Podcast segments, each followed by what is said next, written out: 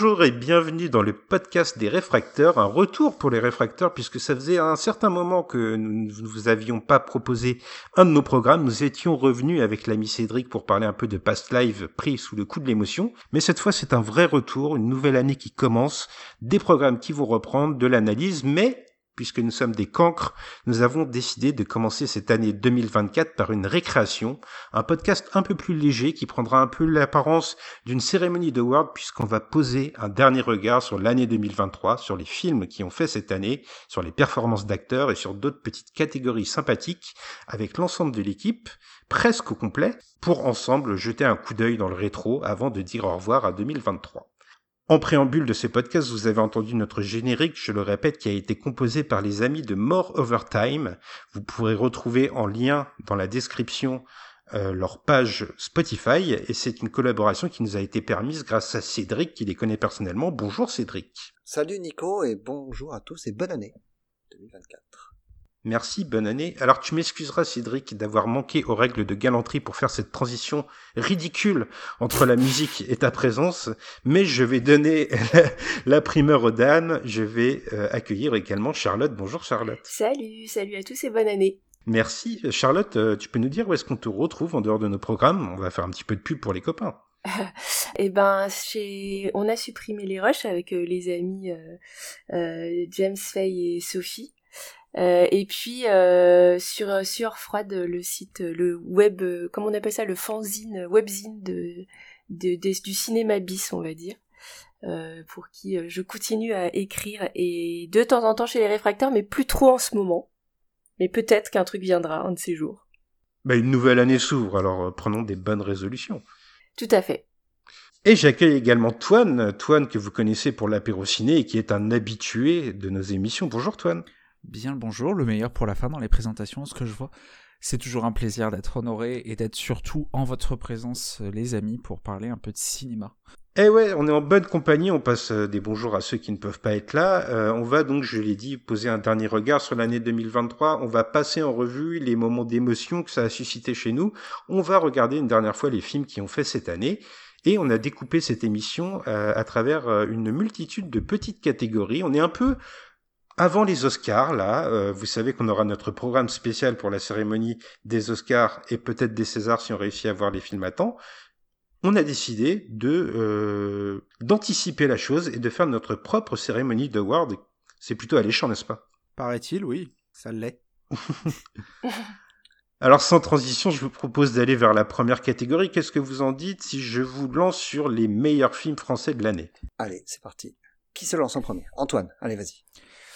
Bah, pour moi, les meilleurs films français de l'année. Alors, euh, est-ce qu'on a le droit à un nom ou est-ce qu'on a le droit quand même d'en citer quelques-uns? Quelques mentions spéciales Cite-en quelques-uns, puis termine par le meilleur dans ce cas-là. Il y a eu euh, Youssef Saleb a du succès, de grandes espérances, Le règne animal, Chien d'Acasse, Omar la fraise ou Yannick parmi les très bons, des bons à très bons films français. Mais pour moi, s'il y en a un qui était au-dessus de la mêlée, c'était Anatomie d'une chute, la palme d'or de Justine Triet. Ah, euh, Enfin, on a inventé le terme chef-d'œuvre pour ce genre de film. C'était un, succès euh, critique quand on voit. Alors, au moment où on enregistre, euh, les Golden Globes sont passés, les nominations pour les Oscars ne sont pas encore tombées. Mais euh, le succès international, il est plus que mérité pour Anatomie d'une chute. C'est un des meilleurs films français des dernières années. Et, ben, bravo Justine Triet, et bravo de faire rayonner comme ça le cinéma français. Alors on n'a on pas fait une catégorie meilleur scénario, mais moi j'aimerais saluer sa justesse d'écriture. C'est quelque chose qui t'a marqué aussi? Oui, avec euh, Arthur Harari, les deux sont pas, enfin, c'est du coup c'est le quatrième film de Justine Triet. Il y a, si on, prolonge leur univers, il y a aussi Ododa, qui est euh, très grand film. Les deux donc ce sont un couple. C'est un quand on voit le synopsis, je trouve ça encore plus pertinent en termes d'écriture. Euh, mais les deux sont, c'est très fin d'écriture pour mener, euh, pour garder haleine dans le film, tout en rappelant que bah, le, sort du procès n'est pas forcément le sujet principal ou ce qui les intéresse tout du moins. Ouais, je trouve qu'il y a une liberté d'appréciation du, spectateur dans le jugement que lui-même peut poser sur euh, sur les personnages et c'est quelque chose d'assez rare finalement au cinéma. mes deux autres comparses, vous avez aimé aussi ce film? Euh, moi j'ai beaucoup aimé oui parce que euh, comme euh, comme vous l'avez noté c'est pas un film où on a une réponse et j'ai bien aimé le c'est ça ça se met dans la catégorie du fait divers en fait. Sauf qu'elle elle en fait quelque chose de de d'artistique quoi. Et j'aime beaucoup le fait qu'elle nous donne à aucun moment la réponse et qu'on soit nous spectateurs comme on est quand on lit des faits divers où on ne sait en fait jamais la vérité et, euh, et elle est en plus euh, soutenue par euh, non seulement un très bon scénario, mais une, pour le coup, une équipe d'acteurs vraiment hyper bon, quoi, et hyper crédible chacun.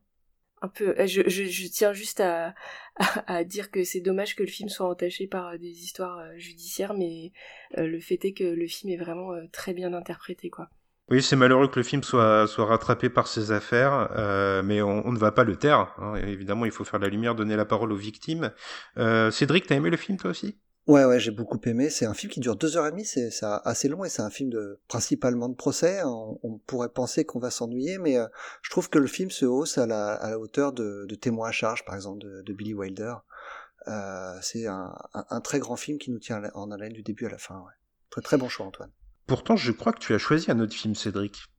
J'ai choisi un autre film principalement pour ne pas reciter Anatomie d'une chute. C'est vrai que c'est clairement le film français de l'année, mais j'ai voulu mettre l'accent sur euh, sur l'Adamant, euh, qui est un documentaire euh, signé Nicolas Philibert, qui est un très très beau film qui dans lequel on suit le, le quotidien de, de patients euh, qui sont euh, presque tous internés en psychiatrie et qui vont passer du temps sur ce sur cette péniche sur, qui, est, qui, est, qui, est, sur la Seine, dans laquelle ils vont ils vont avoir des activités qui vont les rendre qui vont les permettre de rester humains en fait et de se de pouvoir se sociabiliser et de sortir de, de l'institution de l'hôpital pour avoir des, des, relations normales entre entre malades euh, certes mais euh, en ayant des activités euh, qui vont qui vont les aider à s'épanouir et à et à potentiellement guérir. Vraiment un, un très joli film qui m'a ému à, à, plusieurs reprises notamment je pense Nico que tu as le, le, même sentiment que moi un, un des personnages. Je, je, dis je dis personnage hein, mais c'est c'est une vraie personne évidemment mais un, un personnage qui est euh, extrêmement cultivé et qui est très touchant, mais d'une énorme fragilité malheureusement pour lui.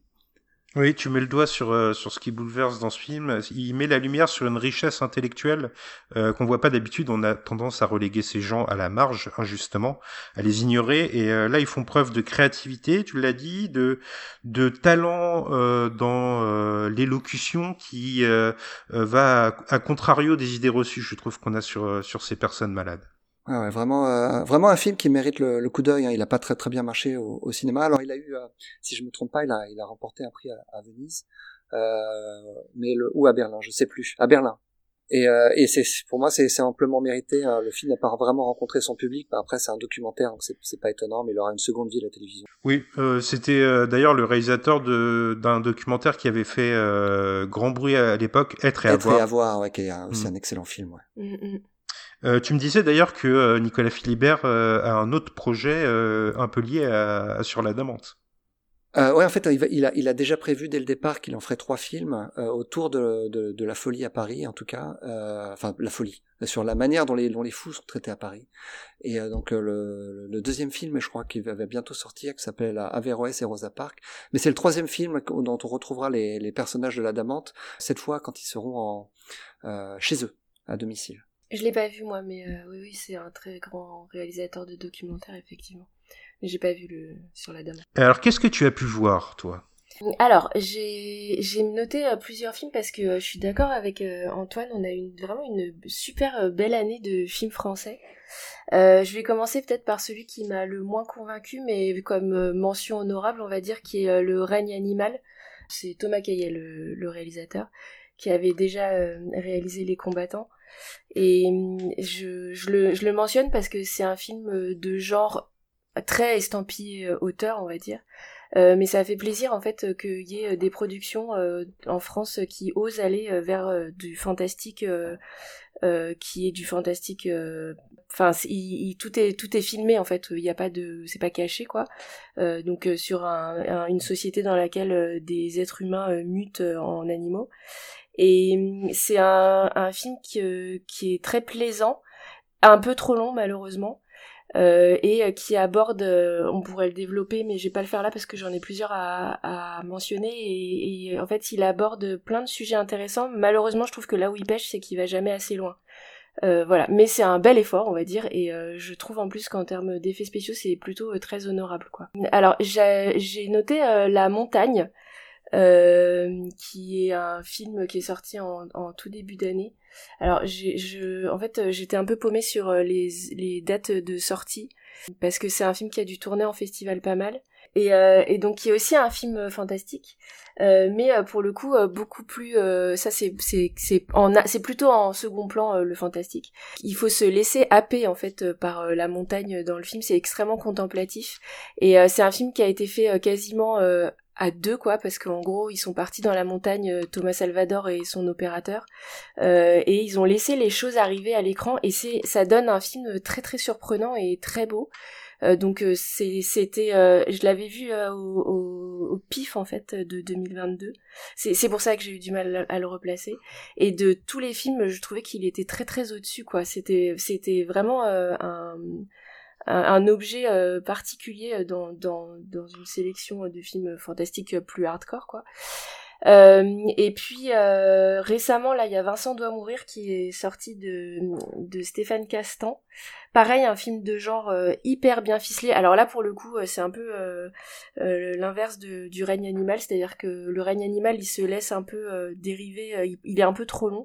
Alors que là, c'est ultra efficace. Vous avez un, film qui tient en une heure et demie, en une heure quarante, avec aucun temps mort et qui a surtout euh, pas pas peur euh, du tout de son sujet et euh, ça raconte l'histoire d'un mec qui un mec enfin un monsieur tout le monde qui se fait agresser sur son lieu de travail et ce qui était au départ une anecdote désagréable se transforme en, un truc ultra paranoïaque parce qu'en fait il se rend compte que tous les gens qu'il croise, quasiment tous, veulent l'agresser.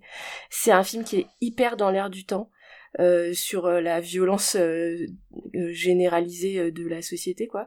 Et, et en plus de ça qui arrive à, à créer des moments de d'intimité et de très jolis de d'une histoire d'amour entre le personnage principal et un personnage féminin euh, c'est vraiment, je vous le conseille si vous l'avez pas vu, c'est vraiment euh, hyper euh, hyper bien ficelé. C'est c'est très agréable d'avoir ça dans le paysage français. C'est pas forcément tous les ans qu'on en a des comme ça. Avec Karim Leclou, c'est ça au, Oui, avec Karim Leclou, tout à fait, et Vima Laponce, dont je reparlerai tout à l'heure, et qui fonctionnent vraiment très bien tous les deux. Et puis, je crois que les deux films peut-être importants du de l'année, euh, c'est en animation, c'est Mars Express pour le coup, euh, dont je vais pas parler ici parce que j'en reparlerai sur la catégorie d'après. Euh, et euh, Ricardo et la peinture, qui est un film de Barbette Schroeder. Euh, donc Barbette Schroeder, je sais pas si c'est clair pour tout le monde, mais c'est en gros, il est, c'est un homme qui est âgé maintenant, c'est un cinéaste très reconnu. C'était un proche de Jean-Luc Godard. Il a fait une carrière américaine euh, euh, plutôt euh, très très honorable. je sais pas si les titres comme Jeune fille partagerait appartement ou le Mr. Von Bureau par exemple vous parlent. et puis il est passé à la au documentaire récemment. Enfin en fait c'est pas vrai, je dis pas je dis récemment mais en fait il a commencé par le documentaire, il a fait une longue incursion dans le dans la fiction et il revient là au documentaire depuis quelques films. Et donc euh, c'est son tout dernier film. Et donc c'est il, suit euh, un de ses amis qui est un peintre euh, argentin, si je dis pas de bêtises, qui habite en France depuis une trentaine d'années, il me semble. Et en fait, on, on, le voit lui mettre en scène ce peintre. et ça peut rebuter parce que c'est ce peintre qui s'appelle Ricardo, donc Ricardo Cavaglio, il est très disert, il parle beaucoup, il est, il, il, réfléchit beaucoup sur son art. Et en fait, c'est très beau d'avoir euh, Barbette Schroeder qui met en scène un homme qui est en train de parler de son rapport à l'art et à la peinture et aux, aux, autres euh, euh, peintres qui l'ont précédé dans les siècles d'avant, quoi. Et surtout quelqu'un qui tient énormément à la transmission parce que ce peintre, en fait, a créé une école de peinture, mais gratuite, en fait, où les enfants et les gens qui veulent venir euh, participer euh, sont bienvenus. Et c'est très beau, je trouve, euh, pour un homme de 80 ans comme Barbet Schroeder, de filmer cette transmission, quoi. Et cet amour de l'art Euh, et il fait à travers ça vraiment une déclaration d'amour à l'art en général. Lui qui est en train de terminer sa carrière, je trouve que c'est un beau, c'est vraiment un très beau film. Je dis pas que c'est un film testament parce qu'il y a aucune raison que ce soit son dernier film, à part son âge, on va dire, mais et puis c'est très apaisant et surtout c'est ça fait ça fait du bien en ces temps un peu troublés d'avoir des gens qui réfléchissent et qui se tournent vers la beauté et des beautés très simples. Parce que quand on voit ce que ce type peint, c'est ce qui est sous ses yeux en fait. C'est la nature qui est sous ses yeux. Donc voilà pour euh, peut-être euh, le film que j'ai préféré cette année, euh, en, tout cas film français.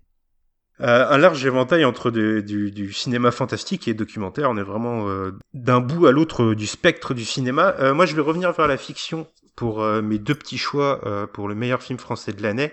Je voulais parler à l'antenne euh, d'un film qui est sorti en début d'année, qui avait fait Cannes il y a deux ans. C'est Un petit frère. c'est un film qui n'a pas forcément rencontré son public. C'est un des premiers films de Léonore Serrail. Euh, l'histoire euh, d'une famille de migrants africains qui arrivent en France, euh, une histoire qui va se passer sur deux générations de la mère et ses deux enfants.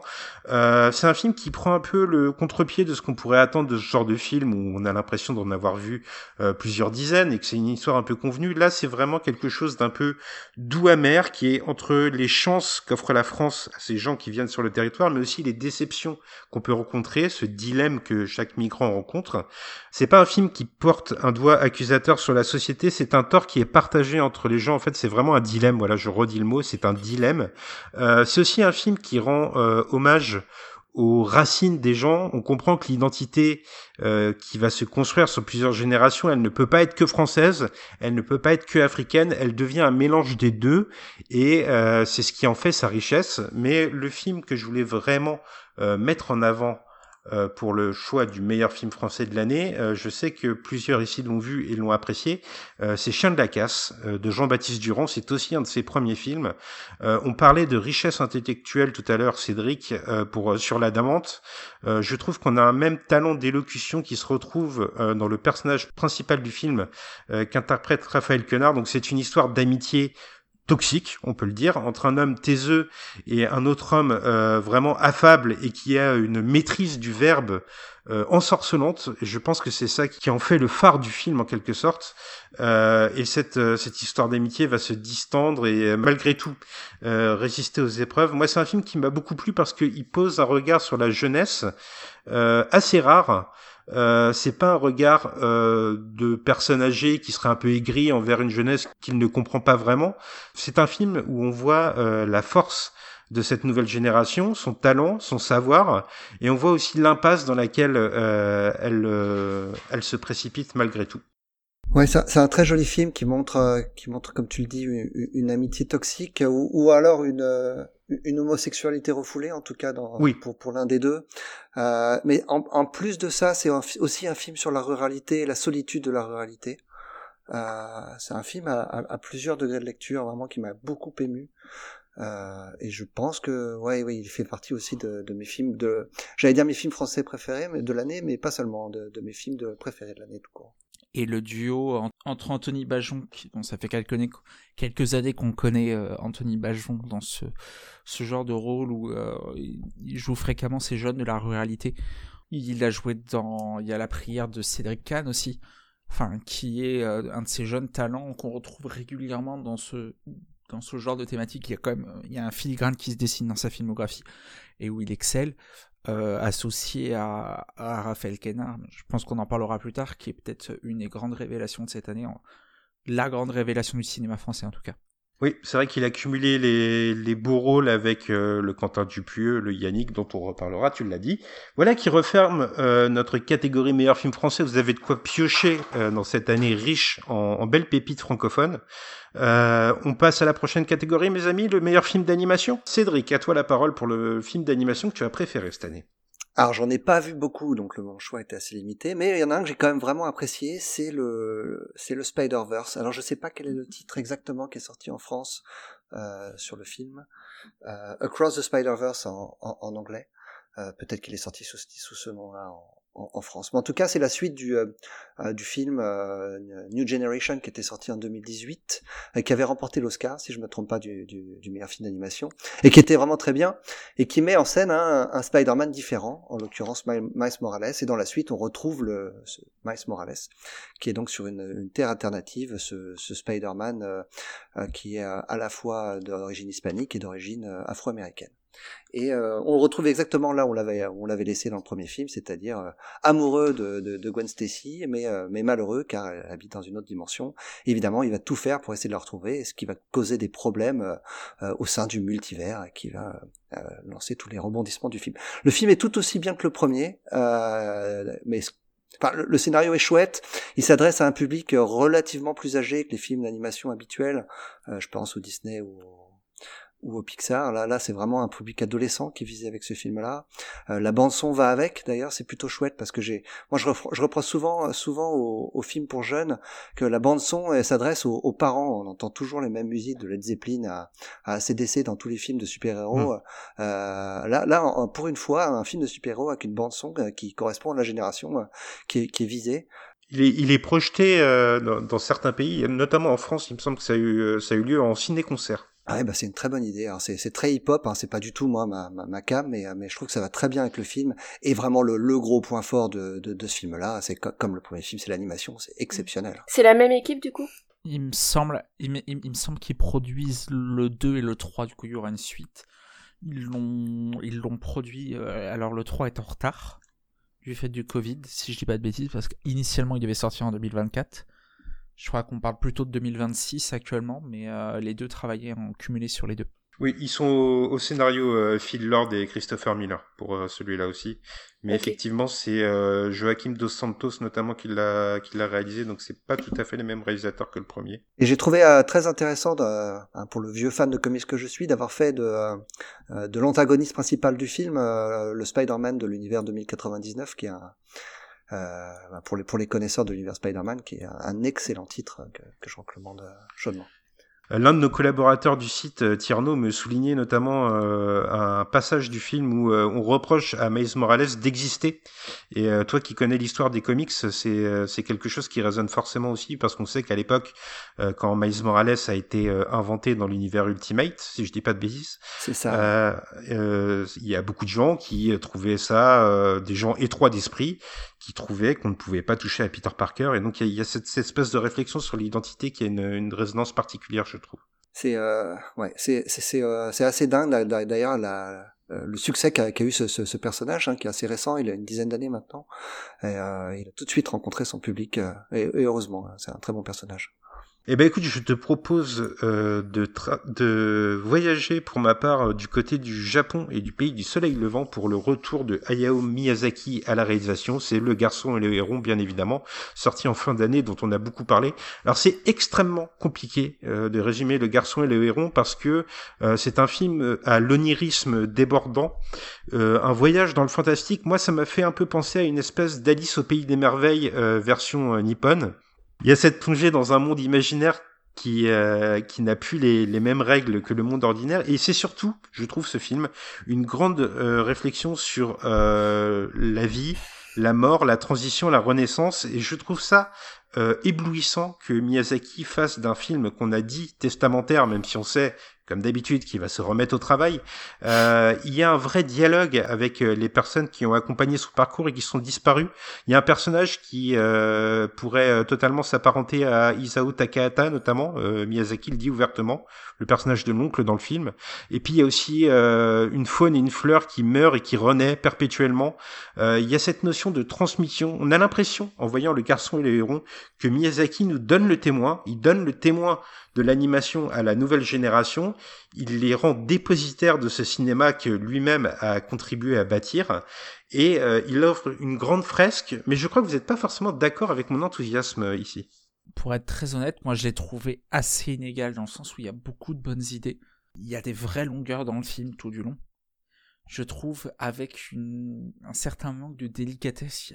J'ai trouvé que c'était un film qui avait vraiment des gros sabots qu'on n'a pas forcément l'habitude de voir chez Ghibli et chez Miyazaki. J'ai trouvé qu'il manquait un peu cette, euh, cette richesse de la délicatesse qui, qui fait la force de cette animation-là.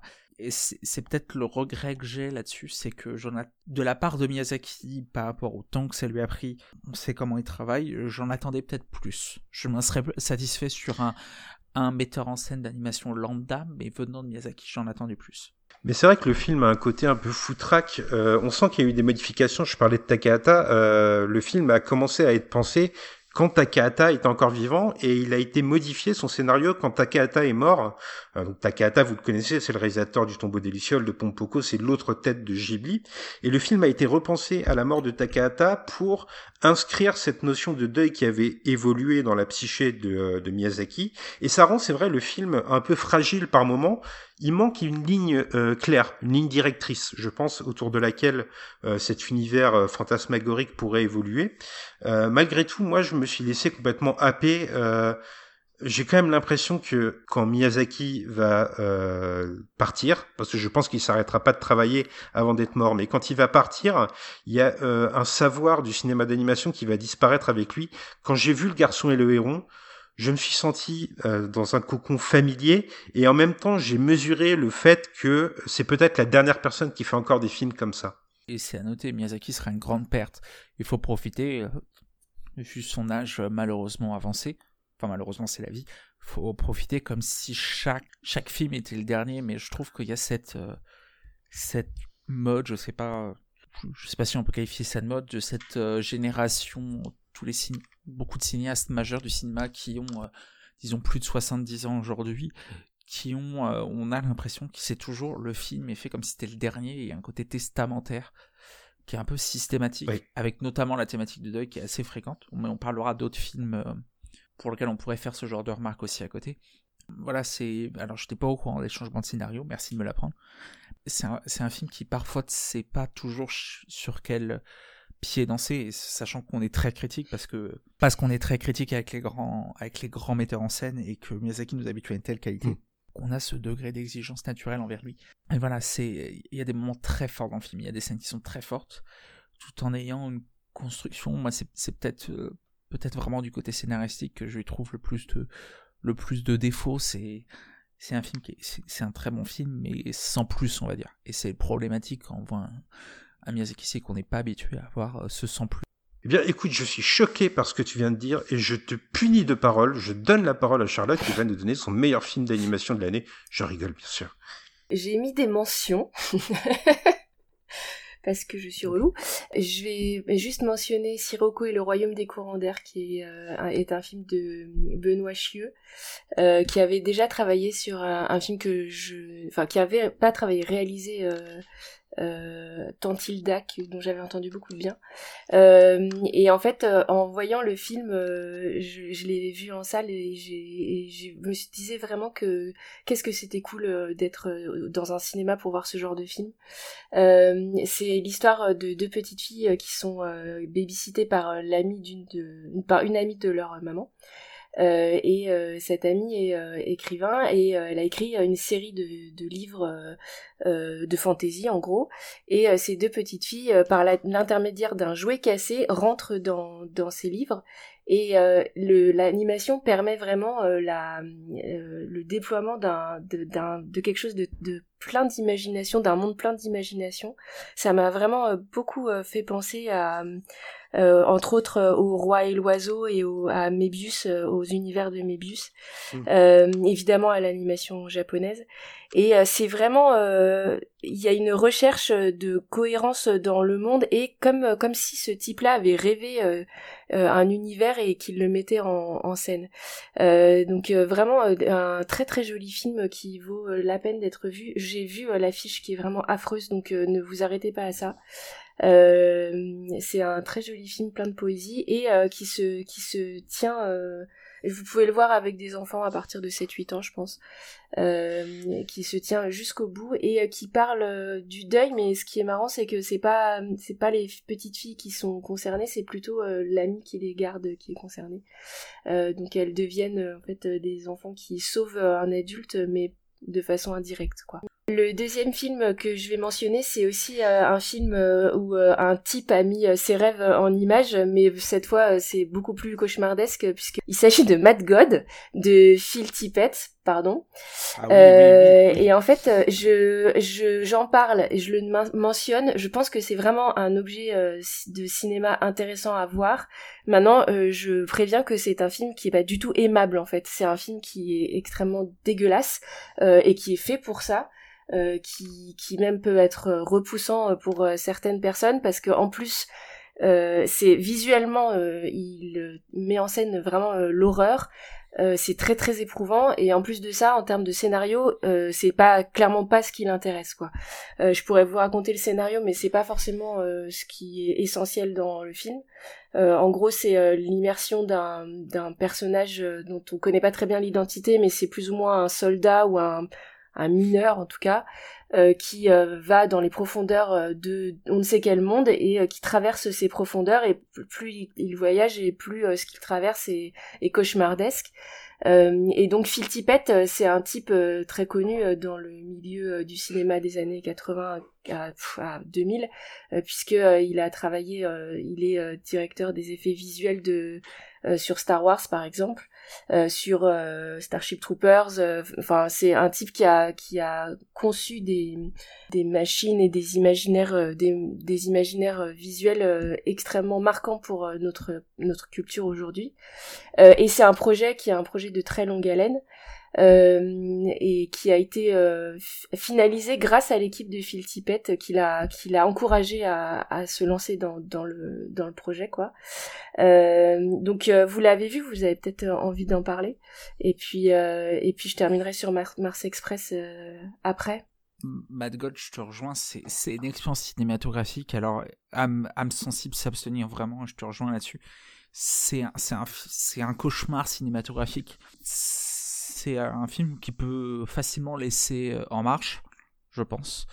Et pris dedans, euh, c'est absolument c'est la définition même de, de l'animation. Et ce que j'aime, c'est, mais bon Dieu, comment il a fait.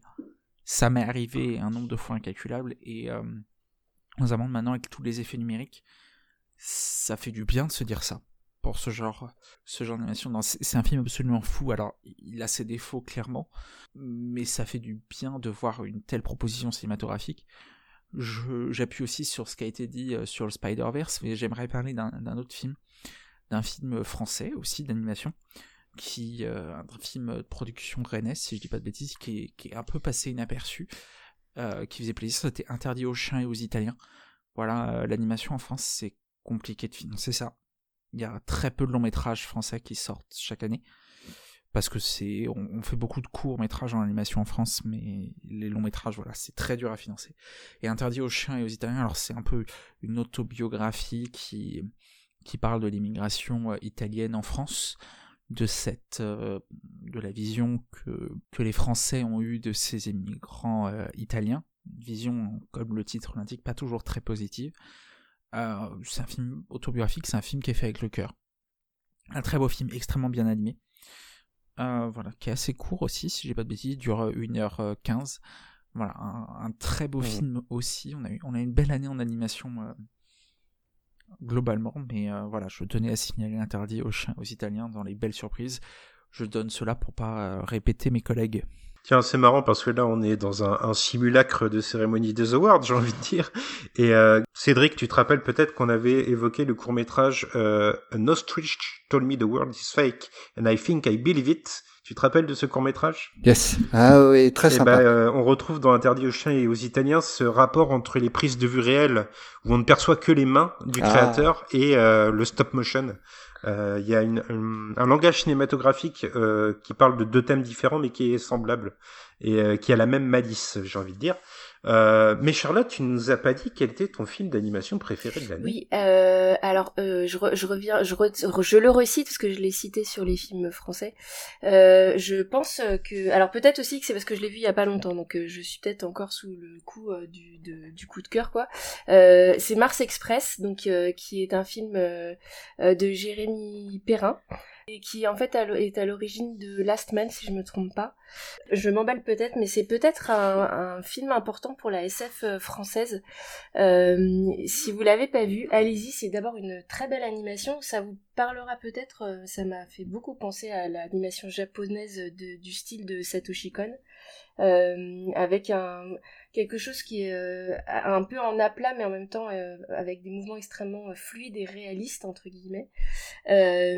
c'est clairement un, un, film qui a ingurgité toute la la pop culture euh, de SF euh, des années 80-90, euh, on y retrouve vraiment beaucoup de Robocop ou de Terminator 2.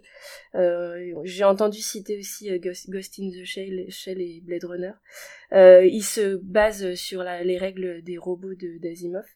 Et hmm. il y a un côté aussi d'enquête qui m'a fait penser à, Minority Report. C'est une très très belle animation, un film très complet. On a vraiment envie de voir euh, enfin plus que, que ce, cette heure et demie de film euh, sur euh, ce monde. Euh, c'est, ça parle de l'humanité et à quel point est-ce que, à quel moment est-ce qu'on devient humain. Ça parle des relations entre robots et, humains, sachant que les humains dans le film sont l'héroïne est une, un, personnage sorti du système en gros qui a vraiment du mal avec les relations sociales quoi. et son collègue qui est un robot est beaucoup plus humain qu'elle en fait avec des euh, des défauts euh, d'humain quoi et euh, c'est c'est vraiment pareil comme tout comme Sirocco mais même peut-être plus loin encore ça va plus loin encore. Sur le développement de l'univers ça a été extrêmement travaillé. Il y a des idées visuelles mais vraiment très très bien très bien vues il y a une vraie mise en scène, une utilisation de l'animation 2D 3D qui est hyper dynamique, euh, si vous n'avez pas vu ça, euh, c'est très très enthousiasmant sur euh, l'animation française en particulier, générale, enfin mondiale en général quoi. Allez-y, si vous aimez la SF, je peux, je mets ma main à couper que ça vous plaira. Bon les garçons, on sera au rendez-vous alors. Oui oui, c'est pas encore pas encore vu, mais ça sera rattrapé incessamment sous peu de mon côté. Je l'ai pas vu non plus, mais je sais que c'est l'équipe de Last Man et euh, pour ceux qui ont, que la chance de voir cette, euh, cette série d'animation. Donc, euh, ça gage de qualité. Eh bien, on a eu une belle année de cinéma français, on a une belle année de cinéma d'animation venue de tous horizons, mais je vous propose de vous euh, plonger un peu plus loin que l'année 2023 et de confier à nos auditeurs quelle a été votre plus belle redécouverte de cette année, que ce soit lié à des sorties cinéma, des ressorties cinéma, des ressorties en Blu-ray ou pas. Quel est le film que vous avez revu cette année qui vous a le plus fait vibrer? La parole à Toine, tiens. Ouais, je, je voulais te parler, moi, d'un film que j'ai eu la chance de redécouvrir au cinéma cette année, au cinéma Arvor. Euh, c'est un film que Cédric m'avait conseillé, il me semble que tu l'as pas vu, Nico. Euh, c'est All That Jazz, en version française, je crois c'est que le spectacle commence. Un film de Bob Fosse porté par Roy Schrader. Alors, euh, ne lisez pas de synopsis, plongez-vous dans ce film. Euh, si vous en avez l'occasion, c'est un immense chef-d'œuvre du cinéma. C'était déjà, avant de le voir en salle, euh, un, de, mes films préférés. C'est un film qui a une vraie beauté, une richesse visuelle, une richesse sonore, qui, qui a un vrai plaisir de voir dans les conditions de salle. C'est un film qui est sorti bien avant ma naissance. c'est un film qui a eu, qui a été sacré à Cannes J'aimerais dire la même chose, mais c'est un film qui date de ma naissance. un film qui a, gagné la Palme d'Or à Cannes. Qui a gagné... Tu étais là à la cérémonie, euh, Cédric, non? Non, non, je suis né en août. Ah, merde. C'est bon. Ah. Donc c'est un film qui a gagné la Palme, c'est un film qui a été sacré aux Oscars. C'est un, un, film vraiment hybride où Buffos met tout son talent. Voilà, c'était un film. Euh, euh, j'ai eu la chance de découvrir plein de grands films. J'aurais pu citer ma séance Le Voyage au bout de l'enfer qui était incroyable. Mais Voyage au bout de l'enfer, beaucoup de gens le connaissent. All Jazz euh, moins. Donc ça me fait plaisir de pouvoir en parler et de le remettre en avant. Voyez ce film impérativement, c'est un ordre. Oui, eh bien, dans les running gags en coulisses des réfracteurs, il y a le fait que je n'ai pas vu That Jazz et que Cédric m'incite à le voir depuis de nombreuses années. Eh bien, Cédric, je te propose un marché je regarde au-delà de jazz si tu regardes le film dont je m'apprête à parler. C'est deal. Deal, d'accord. Eh ben, tu vas te taper un Wong Kar Wai, mon gars. ouais, non, je sais bien que c'est un Wong Kar Wai, mais, mais tu sais que j'aime bien Wong Kar Wai maintenant. J'aimais pas Wong Kar Wai quand j'avais 18 ans. Tu vas donc découvrir un film de Wong Kar Wai, puisque je fais dans l'originalité, tout le monde connaît mon amour pour Wong Kar Wai, mais là c'est un film un peu atypique dans sa filmographie. Ce film, Happy Together, c'est la première fois qu'il quittait l'Asie euh, pour aller tourner en Argentine. C'est une histoire d'amour entre deux hommes, une histoire toxique, décidément c'est le fil rouge de ma participation à ce podcast, les, les histoires un peu toxiques. Euh, deux hommes qui euh, sont à cette frontière entre l'amour et la haine. Euh, c'est un film qui est porté par deux acteurs incontournable. Il y a mon acteur préféré, euh, les gens qui nous suivent sur le Discord le savent, c'est Tony Lung. Euh, il y a aussi Leslie Chung, euh, malheureusement disparu depuis, quelqu'un qui avait ses démons. Euh, et qui est mort dans des circonstances troubles. Mais revenons au film. Euh, Wong Kar Wai dit que Happy Together c'est le film qui lui a fait connaître la notion d'exil. En fait, il faut savoir que quand Wong Kar Wai entame un film, ou du moins à cette époque-là, quand il entamait un film, il n'y avait pas de scénario fixe. Il laissait un peu les acteurs euh, construire le film au fur et à mesure du tournage. Et ce qui devait euh, ne durer que quelques jours s'est transformé en plusieurs mois de tournage. il s'est perdu à, à l'autre bout du monde. Terrence Malick chinois. C'est un peu ça. Hein. C'est un peu ça. Mais tu verras quand même si tu vois le film qu'il y a, un, vrai, un vrai fil rouge, il une, vraie ligne scénaristique dans le film. Euh, moi, je le conseille. J'ai pas trop envie d'en dire, de, trop en dévoiler. C'est un film qui euh, se vit au premier degré de l'émotion, qui est complètement dans cette zone entre l'amour et la haine. On est vraiment, euh, euh on peut basculer d'un côté ou de l'autre, et on ne sait jamais euh, si la scène qui va suivre va nous émouvoir ou si elle va nous gifler violemment. Donc, Cédric, désolé de te le dire, tu vas devoir voir un Wong Kar Wai. Eh ben, écoute, oui, avec, plaisir. Ouais. bon, alors devant cet enthousiasme, je suis obligé de te demander ce que tu as redécouvert cette année. Eh ben, écoute, euh, tu, tu, connais ma propension à essayer d'en qui, qui peut le plus peut le moins. Euh, eh bien, j'ai choisi de parler d'un film dont on a déjà parlé en podcast avec Charlotte d'ailleurs. C'était La Nuit du chasseur de Charlotten. Euh, donc, je vous encourage à l'écouter le, podcast qu'on avait enregistré à l'occasion. Mais c'est vrai que c'est de très très très loin le, le, plus grand film que j'ai vu cette année. Euh, unique chef-d'œuvre de Charlotten, malheureusement, on en a parlé podcast. Hein, le, film n'a pas rencontré son public à l'époque, ce qui fait que Charlotten n'a pas pu faire de film euh, après ça. Mais le Robert Mitchum en, prédicateur, euh, tueur en série, absolument terrifiant, une, une lumière exceptionnelle, vraiment une histoire, une histoire vraiment terrifiante terrifiante pour l'époque et encore aujourd'hui, euh, un, vrai chef-d'œuvre. Voilà, je n'en dirai pas plus euh, sur le film. Allez, allez nous écouter, on a consacré plus d'une heure à la nuit du chasseur. Effectivement, on avait consacré un, un, long podcast en compagnie de Charlotte. La transition est toute faite. Charlotte, quel est ton film, euh, ta plus belle redécouverte de l'année? Alors, euh, j'ai eu une année euh, très euh, George Milleresque, je ne sais pas pourquoi. et il est sorti là en début d'année en physique son dernier film qui donc est 3000 ans à t'attendre, son dernier film avant le Furiosa de, de mai. prochain. 3000 ans à t'attendre, je l'avais vu en salle et j'étais sortie... en fait, George Miller, ça fait partie de ces réalisateurs qui je ne suis jamais euh, totalement emballée euh, à la première vision. Et il me demande de, travailler en fait intellectuellement. Il me demande de, de, revoir ses films. Il me demande de, de, ne pas euh, mettre à la benne quelque chose qui m'aurait pas accroché tout de suite. Et en fait moi j'adore ça quand un film reste en tête quand euh, il revient euh, toquer euh, dans mon cerveau un, peu en disant écoute je pense que t'as pas tout vu encore t'as pas tout pigé. Et les films de Miller c'est ça c'est-à-dire que c'est pas aimable au premier abord ou en tout cas c'est pas tout de suite je suis pas tout de suite emportée. Parfois il y a des films qu'on voit on est ultra enthousiaste enthousiaste à la première vision et puis après en y réfléchissant on se dit ouais bon c'était c'était pas si ouf en vrai Miller généralement c'est le contraire c'est-à-dire que je je suis jamais hyper enthousiaste et en fait ça monte en puissance. Euh, je les aime de plus en plus euh, en y réfléchissant et en, en les revoyant. Et 3000 ans à t'attendre, ça m'a fait exactement ça. C'est-à-dire que la sortie de salle, euh, j'avais aimé beaucoup de choses, mais j'étais pas, j'étais un peu extérieur au film. Et en le revoyant, je me suis dit, mais en fait, ce mec, il est vraiment ouf, quoi. C'est, c'est vraiment un très très grand réalisateur. Qui, donc oh, juste pour faire un résumé rapide, ça, parle d'une femme qui est spécialiste de, de, des récits en fait, qui est une une narratologue euh, et euh, qui rencontre un génie dans sa chambre, enfin qui fait sortir un génie de d'une bouteille.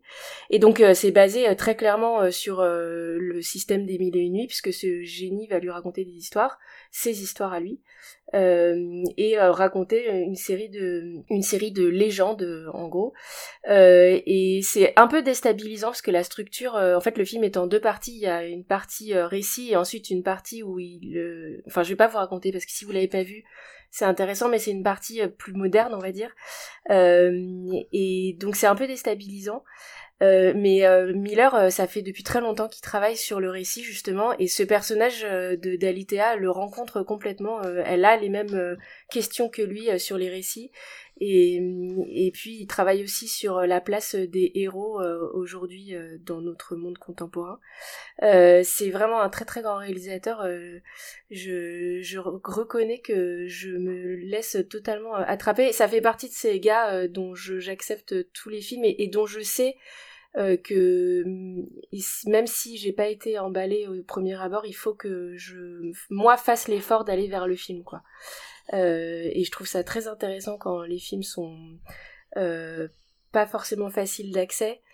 Mais et alors c'est pas du tout un film difficile à voir, hein, c'est pas du tout. Enfin je veux dire ça a l'air d'être intellectuel quand je le dis comme ça, mais c'est des, des films très sensibles et très sensuels en fait, et celui-ci particulièrement. Euh, et puis euh, il est porté par un duo d'acteurs euh, vraiment très très bon. Je, je, je, sais qu'il y a quelques petites réticences en, en, particulier sur ce qui concerne la dernière partie du film, mais en fait elle est essentielle dans la compréhension de ce que Miller nous raconte sur la place des récits aujourd'hui. C'est un très très beau film, voilà, et un grand film, je pense.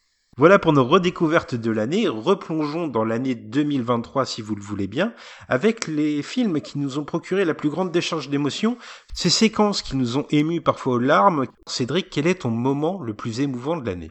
Ah, mon moment le plus émouvant de l'année. Alors c'est un peu compliqué parce que c'est la fin d'un film. Euh, alors je vais essayer de, la raconter sans la raconter, en laissant une, petite part de, mystère.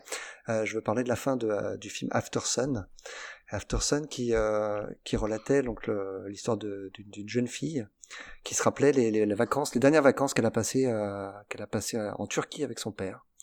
Euh, son père qui est quelqu'un de qui était quelqu'un de très aimant mais également tiraillé par la dépression. Et elle partage avec avec lui des, des moments à la fois de bonheur et de conflit qui vont la marquer à tout jamais. Et on la voit plus âgée se souvenir de, de, de ces moments et euh, à essayer de, de comprendre euh, qu'est-ce qui a pu basculer dans la vie de son père à ce moment-là. Et, et le, le, film se termine par le voilà, je je, je, je vais pas expliquer pourquoi euh, pourquoi j'ai été très ému, mais euh, c'est un c'est un film sur l'absence, c'est un film sur euh, sur le souvenir. c'est un, un, très grand et très beau film qui a révélé euh, au monde et aussi à moi l'acteur Paul Mescal qui joue le rôle du père, euh, qui, est, euh, qui est bouleversant du, du, début à la fin du film. Il y a aussi un autre film qu'on a vu récemment, toi et moi, pour dans notre grande avancée dans le marathon des Oscars, un documentaire qui t'a ému, je crois. Oui, oui, je veux parler de, de 20 jours à Mariupol, euh, qui, bah, comme son nom l'indique, parle, parle des premiers, des, des, premiers 20 jours de la guerre à, à Mariupol en Ukraine au moment de, de l'attaque russe. Et c'est un, un, film dans lequel on suit euh, une équipe de reporters qui s'est euh, qui s'est rendue sur place euh, sentant que l'invasion allait probablement arriver et qui se retrouve au cœur des combats. donc à vouloir documenter la guerre et en même temps essayer de sauver sa propre vie. et le film, c'est peu de le dire, regorge d'images absolument bouleversantes de, de, de ce qu'est l'horreur d'une guerre. Alors, entre le, dans, dans, ce cas précis euh, d'une guerre euh, dans, dans, une ville euh, et, comment les, les, frappes aveugles peuvent détruire à la fois des bâtiments et des vies en, en, quelques secondes. Un film, un film essentiel. Ouais, essentiel, c'est le mot. Je, je pense que euh, dans quelques années, quand on regardera en arrière vers, vers ce conflit tragique, euh, ce sera un des, des documents c'est vraiment un, un, témoignage qui sera essentiel pour, pour se rendre compte de cette horreur que tu nous décris. Moi, je te propose te parler euh, d'un moment euh, plus émouvant, plus plus doux, forcément. Euh, c'est aussi la fin d'un film, c'est la fin de Past Lives. Alors je vais pas trop en dire parce qu'on a consacré un podcast au film. je voudrais juste remettre l'accent sur cette fin que je ne raconte pas, mais qui repose véritablement sur le silence. On en a parlé du silence dans le podcast, sur le silence et sur la réitération d'une image. c'est un film qui repose beaucoup sur son scénario, mais qui est à la toute fin fait un geste de réalisation permet de mieux l'apprécier.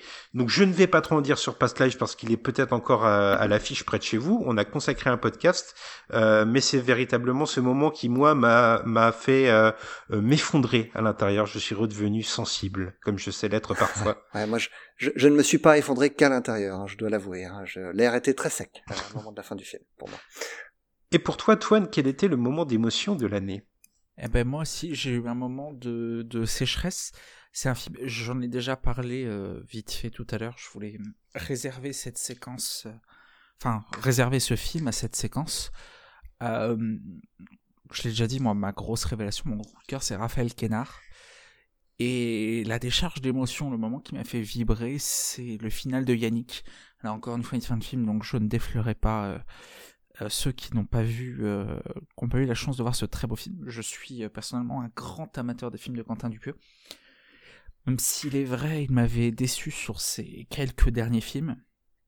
Yannick est bouleversant, il tient énormément sur Raphaël Kenard, sur le reste du casting aussi, hein. Pio Marmaille est incroyable, euh, le scénario est très bon, mais il y, a ce, moment de tutoiement de grâce qu'on n'attend pas forcément d'un Dupieux, ce moment de sérieux auquel il ne nous habitue pas, euh, ce dur rapport à la réalité.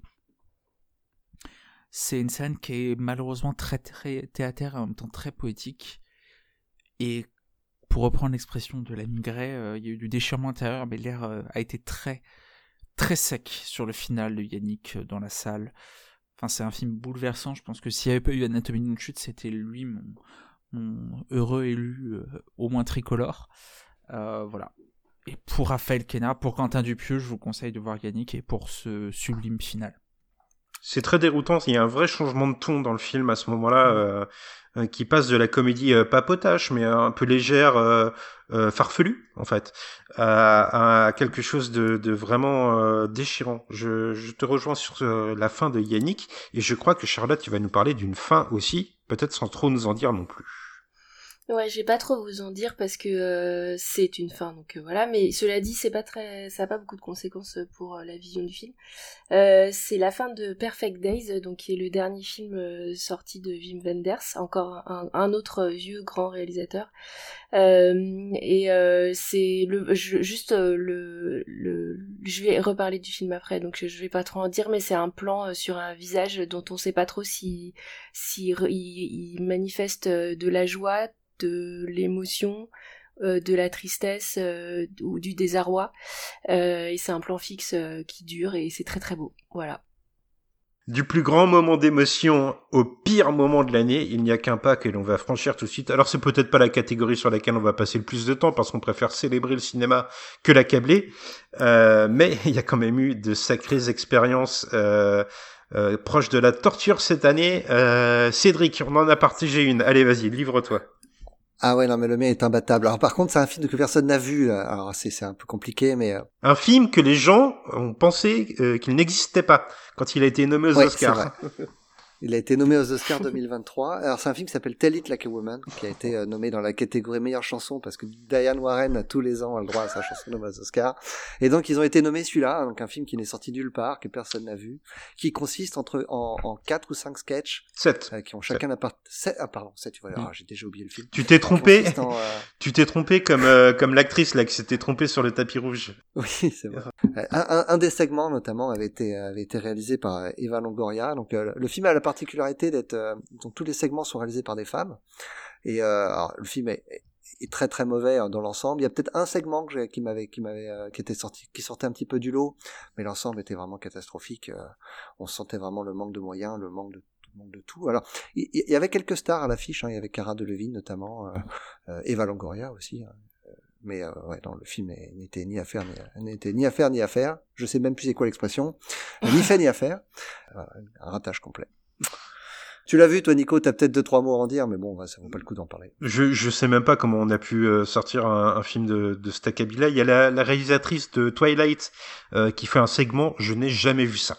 C'est, c'est d'un niveau d'amateurisme. Ah, mais c'est effrayant, c'est effrayant. Quand j'étais jeune ado et que je piquais le caméscope de mes parents, je faisais mieux, mais, mais je, je n'exagère même pas, pourtant j'étais médiocre. Mais euh, c'est un film qui veut défendre les femmes, il est, il est animé d'une bonne intention, mais on a l'impression que les gens qui l'ont fait sont complètement désintéressés du projet. Ils n'en ont rien à faire, quoi. Ils sont venus, euh, même pas cachetonner, ils sont venus là euh, bénévolement, mais euh, quasiment bénévolement, mais ils sont venus entre deux tournages, voilà. Ils avaient, ils avaient une demi-heure à perdre et ils ont fait leur, leur petit segment. C'est l'effet que ça m'a fait. Mais c'est à cause d'Oscar hein, qu'on retrouve des films comme ça. C'est vraiment étonnant. Tous les ans, ils nous en un ou deux comme ça, qui n'a rien à faire là, et celui-ci vraiment, ah la vache. Ouais. Mais bon. Eh ben, il y en a un qui va euh, très probablement, on est même sûr, figurer aux Oscars et qui n'a pas plu à Charlotte. Charlotte, quelle est ta pire expérience de l'année? Euh, bah, je vais me faire. Euh... Ça va chier. Je, je, vais me faire engueuler, mais c'est l'intégralité de Barbie. Et quand je dis l'intégralité, c'est-à-dire que je m'étais pas ennuyée au cinéma comme ça euh, depuis. Euh, j'ai même pas à souvenir quoi. Euh, donc je vais pas trop revenir dessus parce que il y a trop, trop de trucs qui ont été dit et que de toute façon euh, mon pauvre avis n'aura aucune conséquence sur la carrière du film mais ouais, je me suis fait chier en fait. Je me suis fait chier et j'ai eu l'impression qu'on me prenait pour une débile mentale pendant deux heures, quoi. Voilà. Allez, salut, à la, au prochain. j'ai exactement le même sentiment euh, d'avoir été pris pour un idiot pendant tout le film. C'est le, le, message est tellement gros qu'on qu le martèle. À, à, je, enfin, il, il, mais il est tellement évident en même temps que j'ai l'impression que c'est complètement inutile de le marteler de la sorte. Et les gags sont tous, tous à plat. Enfin, ouais. Pour moi aussi, c'est une catastrophe ce film. Il y a un, un, un fossé de génération là. Hein. Ouais crois, t'as raison, Charlotte. Il y a peut-être un fossé générationnel. Je serais pas aussi sévère que vous euh, pour Barbie. Je trouve que c'est un film moyen, qui a quelques qualités, mais qui, en fait, qui est, qui est, un film, à mon sens, surtout qui est très américain. Dans ses quelques mmh. qualités, surtout dans ses gros défauts, c'est un film fait à la truelle, quoi. C'est-à-dire que s'il y a une chose qui est pas présente dans Barbie, c'est la délicatesse et la finesse. Je suis tout à fait d'accord avec toi parce que je vois ça et là euh, parler de sous-texte qui serait subtil, mais en fait tout est martelé à l'écran. Euh, ce qu'on qu a devant nous, c'est un catalogue Mattel et, un code barre qui est posé sur le, féminisme, alors que c'est peut-être le film de Greta Gerwig qui est le moins féministe quand on y pense. C'est d'une telle euh, grossièreté entre guillemets que, que le message finit dilué dans, dans du mercantilisme. Je suis un peu un peu euh, sévère aussi, mais bon. C'est ça.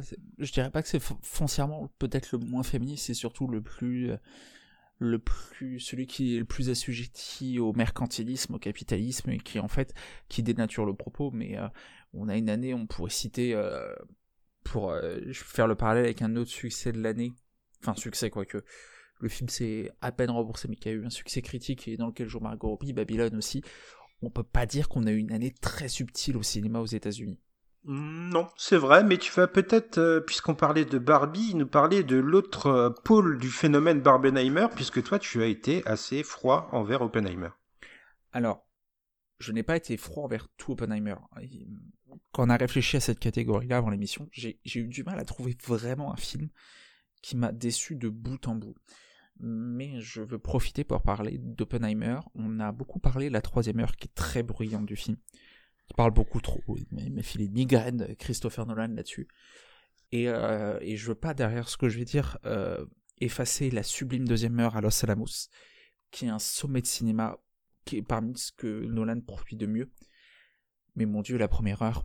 Et au, bout de, de, 20 minutes, je me suis demandé ce que je foutais là et j'avais envie de sortir. C'est, terrible parce que euh, c'est un film qui vraiment polarise parce que pendant une heure, c'est tout ce que Nolan fait de plus catastrophique avant d'enchaîner où, où, il a vu la lumière et, où ça devient incroyable. Il part dans des dans tous les sens pour donner une espèce de, de patine kubrickienne presque métaphysique au film où on a un scénario enfin, il faut montrer les buts d'Oppenheimer pour tout ce qu'il ne faut pas faire en termes d'introduction de personnages à mon, à mon sens tout tombe comme un cheveu sur la soupe tout est mis en scène extrêmement grossière et à l'œil. Alors on sait que la subtilité, la finesse, c'est pas la qualité de Nolan, mais alors là vraiment c'est euh, c'est un éléphant dans un couloir de porcelaine. Et il y a tout, ne, ne serait-ce que la scène avec Kenneth Branagh, qui tombe comme un cheveu sur la soupe, qui est absolument complètement surjoué, où le cast est incroyable parce que bon, euh, si, quelqu'un a vu 20 ans de différence entre Kenneth Branagh et Cillian Murphy dans cette scène, euh, qu'il m'appelle parce que il y a un travail sur les costumes qui est, qui est pas excellent, qui est, enfin bref, pour, pour moi, euh, c'est un film qui est terrible parce qu'il a une première heure qui vaut 2, 2 sur 10, et encore je pense que je suis gentil. Il a une deuxième heure qui vaut au moins 8 sur 10, et il a une troisième heure euh, moyenne plus à, à 6,5. C'est un film qui est assez schizophrène dans ses segments. Mais euh, voilà, je, la première heure d'Oppenheimer est ce que j'ai vu de plus mauvais, sachant que j'ai sûrement moins vu de films que vous, donc j'ai eu cette chance de pouvoir éviter la plupart des catastrophes quand même, je dois le signaler. Eh ben écoutez, je vais vous battre, tous. Je vais tous vous battre avec le pire film de l'année, qui est peut-être le pire film que j'ai jamais vu. Je le dis ouvertement. Ce film, c'est Dix the Musical, qu'on pourrait traduire par Beat, la comédie musicale. J'ai même pas envie euh, de parler de réalisation. Il y a une espèce de euh, pastiche des euh, numéros de Broadway qui est complètement insipide. Enfin bref, je vais juste vous résumer le film et vous allez juger. Et vous allez me dire si vous avez envie de voir ça ou si vous préférez vous couper un bras. C'est en fait l'histoire de deux jumeaux qui sont joués par deux acteurs qui ne se ressemblent pas du tout, euh, qui sont euh, des, des, des chroniqueurs, hein, on va le dire comme ça, en étant aussi vulgaire que le film. C'est des chroniqueurs euh, qui réussissent tout dans la vie, euh, qui sont les, les, stars de leur entreprise et qui se rendent compte, ils ont été séparés à la naissance, et en se rencontrant, ils se rendent compte qu'ils sont frères et que leurs parents sont séparés. Ils vont essayer euh, de les réunir, ces deux parents, le père d'un côté qui est en fait homosexuel et la mère d'un autre côté qui est une vieille femme qui parle à bibelots dans sa maison. donc c'est en fait euh, un peu euh, un pastiche de euh, Parent Trap, vous savez ce film avec les jumelles Olsen où elles essayaient de trouver une femme à leur père célibataire. Bon là on essaye de réunir deux parents, sauf que le film est tellement vulgaire et se croit tellement offensant qu'il finit par ne plus l'être du tout. Il finit juste par être pathétique à un point pas possible. Je vous le disais avant l'enregistrement, il y a notamment une scène où la mère, vieille femme, perd son vagin son vagin s'envole et va dévorer un employé des égouts. Non mais moi je veux voir ça vraiment visuellement, ça m'intéresse beaucoup. mais la fin, c'est la, cerise sur le Sunday au caca. C'est vraiment, mais, mais je pense que le film euh, ne se rend pas compte à quel point il est homophobe sur la fin et à quel point il est euh, en voulant choquer tout le monde, il ne choque plus personne, il révulse juste. C'est, un sentiment gastrique. C'est un truc qui remonte dans la gorge et qui a envie de sortir par la bouche, clairement. Quoi. Euh, bon, c'est vraiment le pire film que j'ai vu. Euh, Cindy ne peut pas être avec nous aujourd'hui, euh, mais je sais qu'elle partage mon avis et qu'elle voulait que j'appuie son avis sur euh, sur Dix, la comédie musicale. On l'a vu en pensant qu'il serait aux Oscars. Euh, apparemment, il n'y sera même pas. Donc, euh, je dirais pas qu'on a perdu une séance parce qu'on a quand même vécu une expérience que peu de personnes vivront dans leur vie. J'espère le plus, euh, le moins possible en fait, le moins possible de personnes. Euh, c'est donc une grosse recommandation que je vous fais, j'ai l'impression. Charlotte, t'as envie de voir ça? Ah mais moi je veux voir le vagin. Je sais pas si je veux voir le film parce que déjà c'est une comédie musicale, mais le vagin oui. Voilà pour nos pires euh, expériences de l'année. Alors on préfère célébrer le cinéma. On va donc avancer vers les meilleures performances d'acteurs de l'année.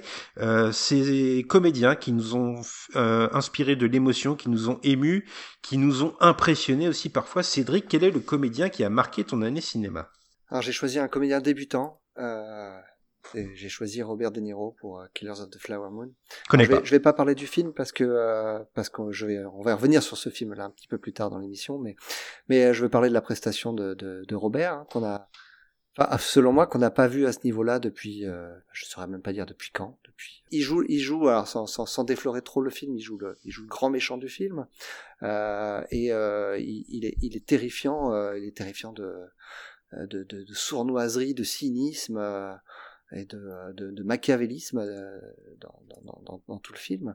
Euh, il arrive à contrôler le personnage de, de DiCaprio de, de manière magistrale. Euh, tout, tout dans le regard. il, a, il a 80 balais maintenant, Robert De Niro. Il les fait pas du tout. Il est en très grande forme. Et là, je, je le retrouve quand même, comme je le disais, comme je l'ai pas vu depuis au moins 20 ans. Je suis bien d'accord avec toi, mais peut-être nos autres comparses vous nous euh, envoyer vers d'autres horizons puisqu'on reviendra sur Killers of the Flower Moon euh, un peu plus tard. Toine, quels a été euh, les acteurs qui t'ont ému cette année? Oh, C'est dur ça parce qu'on a vraiment eu des belles performances d'acteurs. Alors j'ai déclaré mon amour pour Raphaël Kenner tout à l'heure, donc je ne le je citerai pas. Je, citerai quand même deux grandes performances, masculines et féminines, si tu me, me le permets.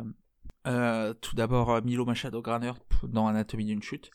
Alors, tout le cast est impressionnant, soit Narlo, Sandra Euler, mais pour un premier film, avec la difficulté de composition, Milo est absolument bluffant. C'est, c'est, on, a eu des grandes performances d'acting, mais celle-là, elle est euh, très, très, très forte. Euh, félicitations Milo pour, pour ce jeu. J'espère, euh, j'espère une récompense au César. Ça serait plus que mérité. Et en performance féminine, un film qu'on n'a pas encore cité, il me semble que les avis sont plutôt positifs, c'est Maestro.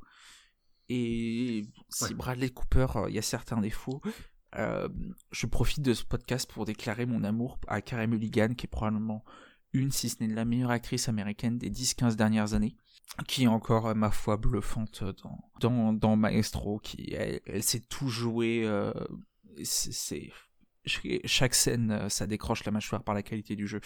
Voilà, je, porte un amour cinématographique immense à Carey Mulligan et euh, Maestro euh, fait partie d'une longue liste de performances de l'actrice euh, qui m'impressionne. Ouais, j'aurais pu euh, choisir Bradley Cooper, quant à moi, euh, qui euh, est l'autre facette de Maestro, parce que je trouve que tout le film repose sur un jeu de dualité et de motifs qui s'opposent. Et il y a cette séquence dans l'église où il conduit l'orchestre et où son visage passe de la joie à la terreur en, en, un battement de baguette qui m'a vraiment mis par terre. Mais le choix que moi j'ai fait pour l'acteur qui m'a le plus touché cette année, je vais être très rapide, c'est Paul Mescal dans After Sun. Euh, un certain a priori quand euh, un, acteur se voit confier la tâche de jouer euh, la dépression ou en tout cas la détresse euh, psychologique. Je trouve que Paul Mescal a une retenue dans son jeu, dans Aftersun, euh, une pudeur euh, dans sa manière d'approcher les, les, tourments ainsi, euh, qui moi m'a beaucoup ému. Euh, donc je, je, rebondis sur ce que disait Cédric un peu plus tôt.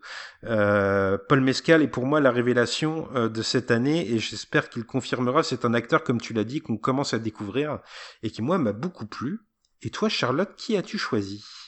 Bah, je, je, les ai mentionnés, donc je vais les rementionner parce que je trouve que le film tient beaucoup à leur duo, mais euh, Karim Leclou et Vima Laponce dans Vincent doit mourir, qui arrivent vraiment à être très très crédibles euh, dans le couple qu'ils forment dans le film. Euh, j'avais aussi euh, fait euh, une mention spéciale bon j'avais été un peu paresseuse et j'étais pas allée voir son nom mais j'avais mis le gosse dans l'anatomie d'une chute donc Milo Machado donc. Et puis j'ai parlé tout à l'heure de la fin du film sur un visage donc c'est le dans Perfect Days c'est le visage de Koji Yakusho euh, qui je crois a été euh, récompensé d'ailleurs euh, à Cannes pour cette performance, qui est extrêmement, qui en fait c'est un jeu très en dedans, il y a rien de très impressionnant dans ce qu'il fait, mais qui, qui a tellement de, il, porte en lui une telle émotion que vraiment c'était difficile de pas de pas parler de lui. Et puis un, une, une vraie dignité dans ce qu'il fait et puis euh, je vais en profiter parce qu'en fait euh, je pensais que c'était un film de 2022 et au final il s'avère que c'est un film de 2023. mais la performance de Kate Blanchett dans Tar, qui est dingue en fait, elle est complètement habitée par son personnage. C'est sans doute son plus grand rôle. et pour le coup, si je n'aime pas, je n'aime pas les films qui reposent sur une performance d'acteur et ce film a, euh, en plus d'une très grande performance d'actrice, euh, une vraie mise en scène. Donc euh, je, je voulais quand même mentionner Kate Blanchett, qui je pense vraiment trouve son, son plus grand rôle. En tout cas, moi je suis tout à fait d'accord avec toi Charlotte sur la performance de Kate Blanchett, que je trouve aussi exceptionnelle. Ouais. Le film commence à dater un petit peu, mais en tout cas, ce qui me reste de ce film-là, c'est la, la performance de Kate Blanchett. Ouais, c'est ça. Mais je, je, j'ai vérifié parce que j'avais peur de, de mentionner un truc euh, qui était dépassé, mais en fait, il est bien sorti en, en début d'année, je crois. Hein. Absolument. en France, ouais. Je vous propose, mes amis, de vous écarter du cinéma pour nous pencher sur le petit écran. On fait une petite entorse euh, à notre euh, ligne directrice pour parler de séries télé et des séries télé qui nous ont le plus marqué cette année. Cédric, à toi la parole. Ouais, euh, moi j'ai choisi The, The Gilded Age, qui est une série HBO euh, je sais pas si elle est sortie en France pour le coup. Euh, peut-être sur Canal+. Je crois que c'est Canal+ qui a les droits de HBO. Euh, alors, je crois qu'elle a été diffusée sur OCS. OCS, ok, autant pour moi. Et c'est une série qui relate euh, les différences de, classe sociale qu'il peut y avoir dans le New York de la fin du 19e siècle. Et notamment, on va suivre deux familles euh, qui se font face dans une, dans une rue euh, assez chic, hein, près de la 5e avenue. une famille qui est aussi issue d'une aristocratie new-yorkaise assez vieille. On sent que ce sont les, les, c'est une famille qui, qui vient de la, la, la première vague d'immigration, l'immigration en, en l'occurrence hollandaise, et qui vont se qui vont se retrouver face à des à des nouveaux riches euh, notamment dont la, dont la femme est incarnée par, par Carrie Coon, que les amateurs de, de séries télé connaissent bien, parce que j'étais dans The Leftovers. Et, euh, et le, la, la, la, série, euh, je trouve, est exceptionnelle. Elle est par les mêmes créateurs que Downton Abbey. Et euh, alors moi, je n'ai jamais vu euh, Downton Abbey, mais je je me suis lancé dans cette série-là un petit peu reculon et euh, j'ai été happé, j'ai été happé dès le départ. Euh, euh les, les, la, la, la, guéguerre entre les deux familles riches, euh, les, les, les, relations qu'il peut y avoir aussi avec les, avec les classes euh, inférieures, notamment avec les domestiques. Mais il y a tout aussi hein, une réflexion sur le, sur, la, sur les Afro-Américains. Mais euh, vraiment, le, je trouve la série extrêmement bien écrite, extrêmement touchante. ouais, voilà, je suis, je suis, je suis complètement sous le charme. Tu es sous le charme euh, de The Gilded Age. Moi, je suis sous le charme de Donald Glover, un artiste qui me fascine et qui a signé cette année une série euh, vraiment déroutante. cette série, c'est Swarm. en fait, à la base de sa réflexion, il y a une observation euh, de tout ce qui est le fandom des euh, grandes chanteuses américaines, euh, des starlets entre guillemets, notamment de Beyoncé ou de Taylor Swift qui est aussi mentionné. il a observé les fans et il a imaginé une série horrifique où l'une de ses fans deviendrait une tueuse en série qui ne supporte pas la critique qui pourrait être faite à son idole. Euh, c'est vraiment une balade euh, dans l'Amérique, une balade sanglante, une balade mortifère qui rappelle un peu ce film de Terrence Malick. Tu vas m'aider, Charlotte? Ah, euh, les, la balade sauvage? La balade sauvage, merci. Euh, il y a un côté euh, road movie ponctué par des par des meurtres et des scènes vraiment macabres.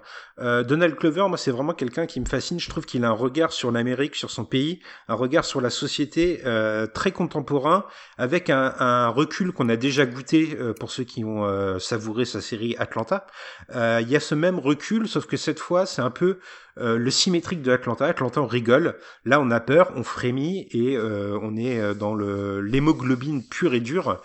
Il y a notamment, on peut signaler une petite apparition de Billie Eilish qui vraisemblablement a beaucoup d'autocritique parce qu'elle joue, c'est un rôle assez fou, elle joue une espèce de gourou de secte qui va essayer de, de perturber la, la, folie meurtrière de l'actrice principale de la série.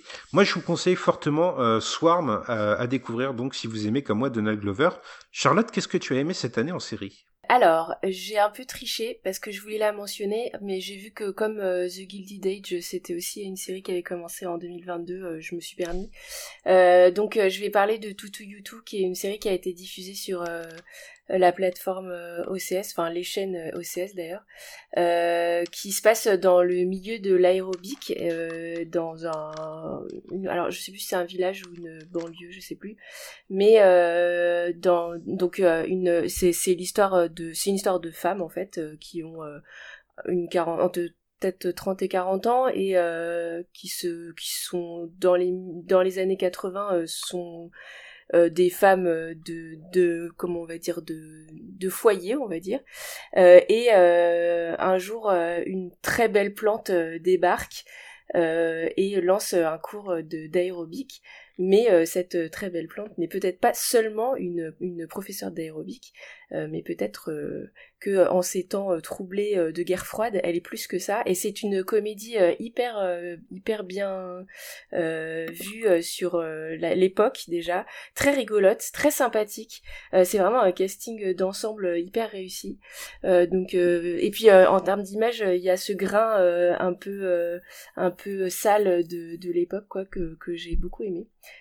donc hyper hyper chouette. Et puis juste pour la blague parce que ça m'a fait rire c'est pas fin euh, c'est pas c'est pas subtil c'est pas c'est c'est vraiment euh, c'est vraiment gros sabot mais c'est euh, c'est à l'image de ce qu'il a fait avant. La série en place de Jean-Pascal Zadi sur Netflix qui raconte comment est-ce que un, un, un, grand, un grand frère un comment ça s'appelle un animateur euh, jeunesse de banlieue se lance dans la course à la présidentielle. c'est un peu un rêve comme comme série. il rencontre évidemment tout le spectre politique et c'est très très très drôle et enfin moi ça m'a fait beaucoup rire en tout cas. mais je vous dis c'est pas subtil. Hein. Donc on parlait de l'Amérique qui n'avait pas été subtile dans, dans ses films. là c'est pas très subtil mais c'est super drôle. Voilà. C'est sur Netflix, c'est ça? Ouais, c'est Netflix. Très bien. Eh bien, revenons vers le monde du 7e art pour euh, ce que nous avons appelé les mentions honorables de cinéma. Ce ne sont pas les films que nous avons préférés cette année. En tout cas, ce n'est pas le film préféré de l'année, mais c'est des noms qu'on avait un peu envie de, mentionner parce qu'ils ont animé notre cinéphilie tout au long de l'année. Alors, je vais vous donner euh, quelques noms. Par exemple, je vais commencer à la volée. Euh, des films qui méritent d'être mentionnés dans notre podcast. moi, j'avais quand même envie de mettre la lumière sur deux films qui m'ont qui m'ont beaucoup plu. Il euh, y en a un qui a beaucoup divisé. Euh, tu parlais de son manque de subtilité, Toine. je suis d'accord, mais je pense que cet effet un peu grotesque par moment est désiré. C'est Babylone, cette plongée dans le cinéma hollywoodien qui fait la transition du muet vers le parlant et sur ces stars du muet qui n'arrivent pas à faire cette transition. c'est ce boulevard des rêves brisés hollywoodien. Euh, Babylone, ça a beaucoup, beaucoup divisé. Pourtant, je pense que c'est un des films qui a le plus d'ambition formelle euh, dans ce que j'ai vu en 2023. Euh, on lui a reproché. On a dit que son réalisateur en faisait beaucoup trop. moi, je je pense que ce style est, est, souhaité et moi il a réussi à me plaire. Et puis je vais passer de la fiction au documentaire parce que je voulais parler d'un documentaire qu'on a découvert dans notre marathon des Oscars. Il y a un article sur le site euh, de Cédric si vous voulez le consulter. Euh, c'est toute la beauté et le sang versé euh, l'histoire de Nan Goldin euh, qui. Euh, ouais, je, peux t'aider un petit peu. En fait, le, film parle à la fois du, présent de Nan Goldin qui, qui consiste en lutter contre la, société pharmaceutique qui, bah, les qui produit les opioïdes, dont j'ai oublié le nom. C'est la, famille, la famille qui a la tête de ça. Et mais qui revient également sur toute la carrière artistique de Nan Golding, euh, dans un dans un va-et-vient constant entre son présent et son passé. Le, le, film est d'une beauté euh, absolument très très très grand documentaire. Il y a une voix qui accompagne le documentaire, qui nous narre ce qui se passe à l'image et qui parfois fait des envolées euh, très poétiques qui touchent en plein cœur. Euh, le moment où le titre du film, Toute la beauté et le sang versé, euh, est mentionné à l'écran, m'a ému aux larmes. Je n'ai pas honte de le dire. Cédric, tu as été ému peut-être aux larmes par d'autres films? Ouais, alors on a déjà cité Past Lives, donc je vais pas revenir dessus. Tu as très bien parlé de Babylone, qui est aussi pour moi un, un film injustement, euh, injustement mésaimé. Euh, c'est pour moi c'est le plus grand film de, de, de, son réalisateur. Euh, alors le plus ambitieux, le plus euh, over the top, le plus tout, mais euh, c'est ce qui m'a plu, je crois, hein, son, sa démesure. Euh, c'est un film qui parle de la décadence du Hollywood des années 20, et il fallait un film complètement, complètement fou pour ça. Euh, bah, Charlotte, tu avais parlé de Maestro. Euh, oui, tu avais parlé de Maestro un petit peu plus tôt. Je crois que c'était toi. Euh, c'était Antoine. je ne sais plus, mais en tout cas, ouais, c'est ça fait partie de mes gros coups de cœur de cette année. Euh, mais je sais, Ouais, mais je sais que tu vas en reparler, donc je, je, vais, je vais, je, vais te laisser en, je vais te laisser en parler. Tu avais parlé de Tar aussi, qui, qui m'avait énormément marqué. Mais dans le film pour lequel je voudrais m'arrêter un tout petit peu, euh, c'est, euh, on, se pose souvent la question en période de Noël, quels sont les grands films de Noël, et on cite un peu toujours les mêmes. Hein, on cite toujours un peu Die Hard, Gremlins, euh, comment il s'appelle, Love Actually, euh, tout, tous ces, tous ces films-là qui reviennent. Mais alors, je pense que maintenant, on a un nouveau, un nouveau candidat pour les films de Noël qu'on va vouloir revoir et revoir un peu tous les ans. C'est euh, The Holdovers avec Paul Giamatti, qui, euh, qui est vraiment tout récent et qui est, euh, qui est extrêmement touchant. c'est une histoire d'un triangle de, de personnes laissées pour compte à Noël dans un dans une école euh, dans une école privée euh, très très chic euh, du Vermont si je me trompe pas et ils vont ils vont se détester et, apprendre à s'aimer alors ça paraît très cliché mais ça fonctionne très bien le film le film fonctionne par son écriture. Hein. Alexandre Payne est un excellent conteur et, une, une, patine aussi est très rétro. le film se passe dans les années 70, ça a été tourné comme si on se passait dans les années 70 avec une image qui ressemble. Vraiment pour moi c'est un de mes coups de cœur de l'année. Un film qui s'appelle Winter Break en français. Il rejoint la longue liste des films au titre anglais qui a été traduit par un autre titre anglais.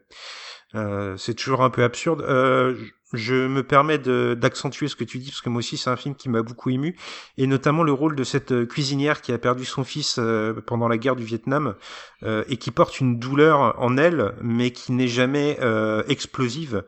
c'est une, douleur contenue qui moi m'a beaucoup ému aussi. Toine, quels sont les films qui t'ont plu cette année? Alors, alors les mentions, je vais citer quelques films qu'on n'a pas cités depuis le début. Il y a Youssouf Salem a du succès, euh, avec un Ramsey complètement à contre-emploi. Il était très bon dedans. Il y a deux grandes espérances avec euh, Rebecca Marder et euh, Benjamin Laverne que j'ai trouvé très sympathique en thriller politique français. Misanthrope aussi, parmi les thrillers américains, qui était très agréable, même si la fin est un peu facile, on va dire cliché à l'américaine, mais qui était très sympathique. Euh, je vais citer Stéphane, qui est probablement, je suis probablement le seul à l'avoir vu, qui est un, film du, des youtubeurs de base Timothée Hochet et Lucas Pastor en comédie horrifique en, fan footage. Qui est, alors moi je suis très client de leur humour, mais euh, j'ai trouvé ça plutôt réussi pour un, petit film fauché, euh, voilà, qui est à découvrir sur Canal. On peut citer quand même un, un Annie Moretti euh, très sympathique avec Vers un avenir radio cette année. Mais euh, je pourrais parler aussi d'Omar Lafraise avec le très grand Reda Kateb. J'ai parlé de mon amour de Karim Mulligan, mais je suis aussi amoureux cinématographiquement de Reda Kateb. Et un excellent Benoît Magimel qui se paye une sacrée filmographie depuis, depuis la pandémie. Mais euh, je vais peut-être m'arrêter, plutôt que de faire un pêle-mêle, je pourrais vous citer tous les films que j'ai vus à ce rythme-là faire un pêle j'aimerais m'arrêter sur un film qu'on n'a absolument pas cité et euh, vraiment je me suis rendu compte qu'on n'avait pas parlé parce que c'est un, des je pense que c'est dans mon top 5 de cette année c'est Asteroid City de, Wes Anderson. J'avais euh, écrit sur le site Les Réfracteurs un, un papier euh, concernant le précédent The French Dispatch où j'avais dit euh, que, que Wes Anderson était un peu à la croisée des chemins. J'y suis allé avec quand même une part de crainte en fait du cette absence presque de renouvellement euh, de, de Wes Anderson depuis 10 ans depuis le Grand Budapest Hotel. Et j'ai été complètement cueilli par Asteroid City avec une une certaine euh, goût doux amer qui traîne dans le film. On est bien loin de de l'innocence euh, de l'innocence Wes Andersonienne. Il y a y a une forme de tristesse qui qui, qui est insufflé dans le film, dans le personnage de Jason Schwartzman et ce, deuil, euh, tout en reprenant la grammaire Wes Andersonienne à son maximum. Il intègre aussi de nouvelles têtes, euh, je pense à, à Matt Dillon, je pense à Tom Hanks, je pense à Steve Carell. Ça peut sembler un grand foutraque, mais moi j'ai trouvé ça vraiment très réussi. Justement, où on reprend des thématiques qu'on voyait plutôt en fait, des thématiques un peu tristes du deuil. Je pense à la vie aquatique par exemple. Euh, on peut penser à Moonrise Kingdom ou Darjeeling Limited où il revient à ça en fait, à une recette de première partie de carrière, tout en y insufflant son expérience cinématographique parce que voilà, Wes Anderson ça fait maintenant 25 ans qu'il qui tourne et, euh, et voilà c'était une très belle surprise. Évidemment un film extrêmement beau visuellement extrêmement bien monté euh, voilà qui ravira mais je pense que Asteroid City est son meilleur film depuis le Grand Budapest Hotel voilà, je tenais à mentionner ça parce qu'on n'en a pas encore parlé dans cette belle année 2023, le très bon Asteroid City. C'est vrai, ne l'oublions pas, il avait marqué l'année et euh, moi il m'avait beaucoup plu aussi à titre personnel. Je sais que Cédric aussi tu l'avais beaucoup aimé. Et Cindy, qui n'est pas parmi nous mais euh, qui est une fan inconditionnelle de Wes Anderson. Parole à une autre femme, Charlotte, quelles sont tes mentions honorables cinéma de l'année 2023 euh, Alors, moi, je vais mentionner euh, Leonard Bernstein, qui a beaucoup inspiré euh, le cinéma, euh, puisque l'année s'est ouverte sur Tar, qui donc le, site, il est censé être le mentor de Lydia Tar, le personnage principal, et il a également permis de fermer l'année cinématographique avec Maestro de Bradley Cooper, dont on a un peu parlé. Euh, et je, je, je, ne sais pas pourquoi particulièrement. C'est un, un grand chef d'orchestre un grand pédagogue de la musique. Euh, je, je, pense qu'il est important pour les Américains. Euh, pour moi, c'est un souvenir d'enfance. Bah, alors, je suis pas si vieille que ça, mais euh, ont été rediffusés quand j'étais plus jeune les concerts. alors, ça s'appelait Young People's concerts euh, qui ont été rediffusés, je sais plus sur quelle chaîne quand j'étais petite, et ma mère était euh, un peu amoureuse, je pense, de Leonard Bernstein. Et donc, elle l'adore et elle nous a fait voir ses émissions. Et je vous conseille vraiment de voir, d'aller regarder Bernstein diriger un orchestre. C'est assez extraordinaire. Et, je comprends pourquoi est-ce que Bradley Cooper a voulu l'incarner. parce qu'il est totalement en transe et habité par la musique. Et en particulier, il y a un truc, euh, une vidéo que j'aime regarder euh, pour euh, parce que ça me fait sourire en fait. C'est une vidéo où il dirige un orchestre les yeux fermés, enfin juste avec son pas les yeux fermés, juste avec son visage. Il n'utilise pas ses gestes, sa baguette, ses mains et ses bras. et c'est extraordinaire. On sent qu'il est totalement, enfin qu'il est, il est la musique l'infuse quoi vraiment. donc donc voilà. Donc et puis deux films qui sont vraiment alors Tar qui je pense vraiment être un est un grand film et comme je le disais euh, fait partie de ces films qui à la première euh, à la première euh, vision c'était même j'ai même eu un, un rejet du film euh, Nicolas pourra vous le confirmer. Et puis en le revoyant, je me suis un peu adoucie jusqu'à trouver vraiment que c'est un très grand film. Et Maestro qui est très honorable vraiment et effectivement dont les performances de comédiens sont extrêmement émouvantes. Voilà. Oui, même effet pour moi concernant Tar, où euh, j'ai eu ce phénomène de, de, rejet, comme tu dis très bien. Euh, et il a fait son chemin. C'est un film qui a besoin de, de, de mûrir à l'intérieur des gens, je pense, et on a besoin de prendre du recul par rapport à ce film qui n'est pas toujours euh, aimable envers le spectateur, qui le prend un peu à revers, j'ai l'impression. Il est temps, chers amis, d'aller vers la récompense suprême. Quelle est, selon vous, le meilleur film de l'année 2023. Votre choix, votre Oscar, votre palme, la récompense que vous voulez. Cédric, quel est ton film de l'année? Ah oui, je l'ai mentionné un petit peu tout à l'heure en parlant de Robert De Niro, mais c'est euh, évidemment Killers of the Flower Moon, le, euh, plus grand film de l'année, le plus grand film de la décennie même selon moi. Euh, J'ai pris une claque incroyable en voyant ce film-là. Martin Scorsese a, a, a 80 ans. Euh, son scénariste en a autant, euh, un de ses acteurs principaux a aussi 80 ans, le, celui qui compose la musique a 80 ans. C'est un film somme qui revient tout, fait, fait par des gens qui savent exactement tout ce qu'il faut faire. Le film est parfait de bout en bout, le scénario, la mise en scène, les décors, euh, le, les acteurs, tout, tout est parfait. Alors c'est, faut, faut, raconter un petit peu de quoi ça parle. C'est un film qui euh, euh, qui est basé sur une histoire vraie, euh, qui revient sur l'assassinat de plusieurs membres de la communauté Osage, euh, qui étaient des, des Amérindiens, euh, qui avaient la particularité de, de, de rouler littéralement sur l'or, puisque ils, ils, vivaient sur sur la plus grande réserve de pétrole pétrole brut, en tout cas américaine, et ils ont réussi à très bien négocier leur leur affaire, tant et si bien qu'ils vivaient d'une rente, euh, de, ils vivaient de la rente du pétrole et, euh, et ils étaient même plus riches que, que tous les hommes blancs de, de, l'État de l'Oklahoma euh, de l'époque. Sauf que cette richesse va faire des envieux et plusieurs d'entre eux, hein, vont être vont être assassinés et euh, la, la, particularité de cette histoire c'est que euh, les autorités en tout cas ne vont pas trop se soucier de ces assassinats pendant un bon moment jusqu'au moment où le, le, futur FBI donc le bureau d'investigation va, va, se saisir de l'affaire et va essayer de comprendre pourquoi les membres de cette communauté se font assassiner un par un euh, et voilà. Donc le, le, film, le film qui, qui prend son temps, hein, dure trois trois heures et demie, retrace hein, toute cette toute cette machination qui va qui conduit donc euh, quelques-uns à essayer de s'enrichir sur le, sur le dos des autres. Eh bien, je prolonge ce que tu dis parce que euh, Killers of the Flower Moon est aussi mon film préféré de l'année. Euh, je pense que Martin Scorsese est arrivé à l'aboutissement ultime de, de, sa recherche euh, sur l'étude le, de, de l'Amérique, euh, comment un, un, système en vase clos s'empoisonne et finit par s'effondrer. on parlait notamment en off, toi et moi, de la performance de Lily Gladstone et je pense, je suis un peu plus enthousiaste que toi envers sa performance, je pense qu'elle a une espèce de dignité et en même temps elle a cet empoisonnement tout au long du film, cet effondrement qui fait que euh, ça donne sa saveur au film que tu as si bien décrit. Je ne peux que euh, abonder dans ton sens. C'est aussi le film qui m'a le plus ému cette année. Quel est le film qui t'a le plus plu, Toine? Eh ben alors moi, on, a une belle année avec plein de très beaux films euh, qu'on a cités. Yannick, Maestro, Asteroid City, mais pour moi, on a eu la chance d'avoir deux très grands films, deux chefs-d'œuvre cette année.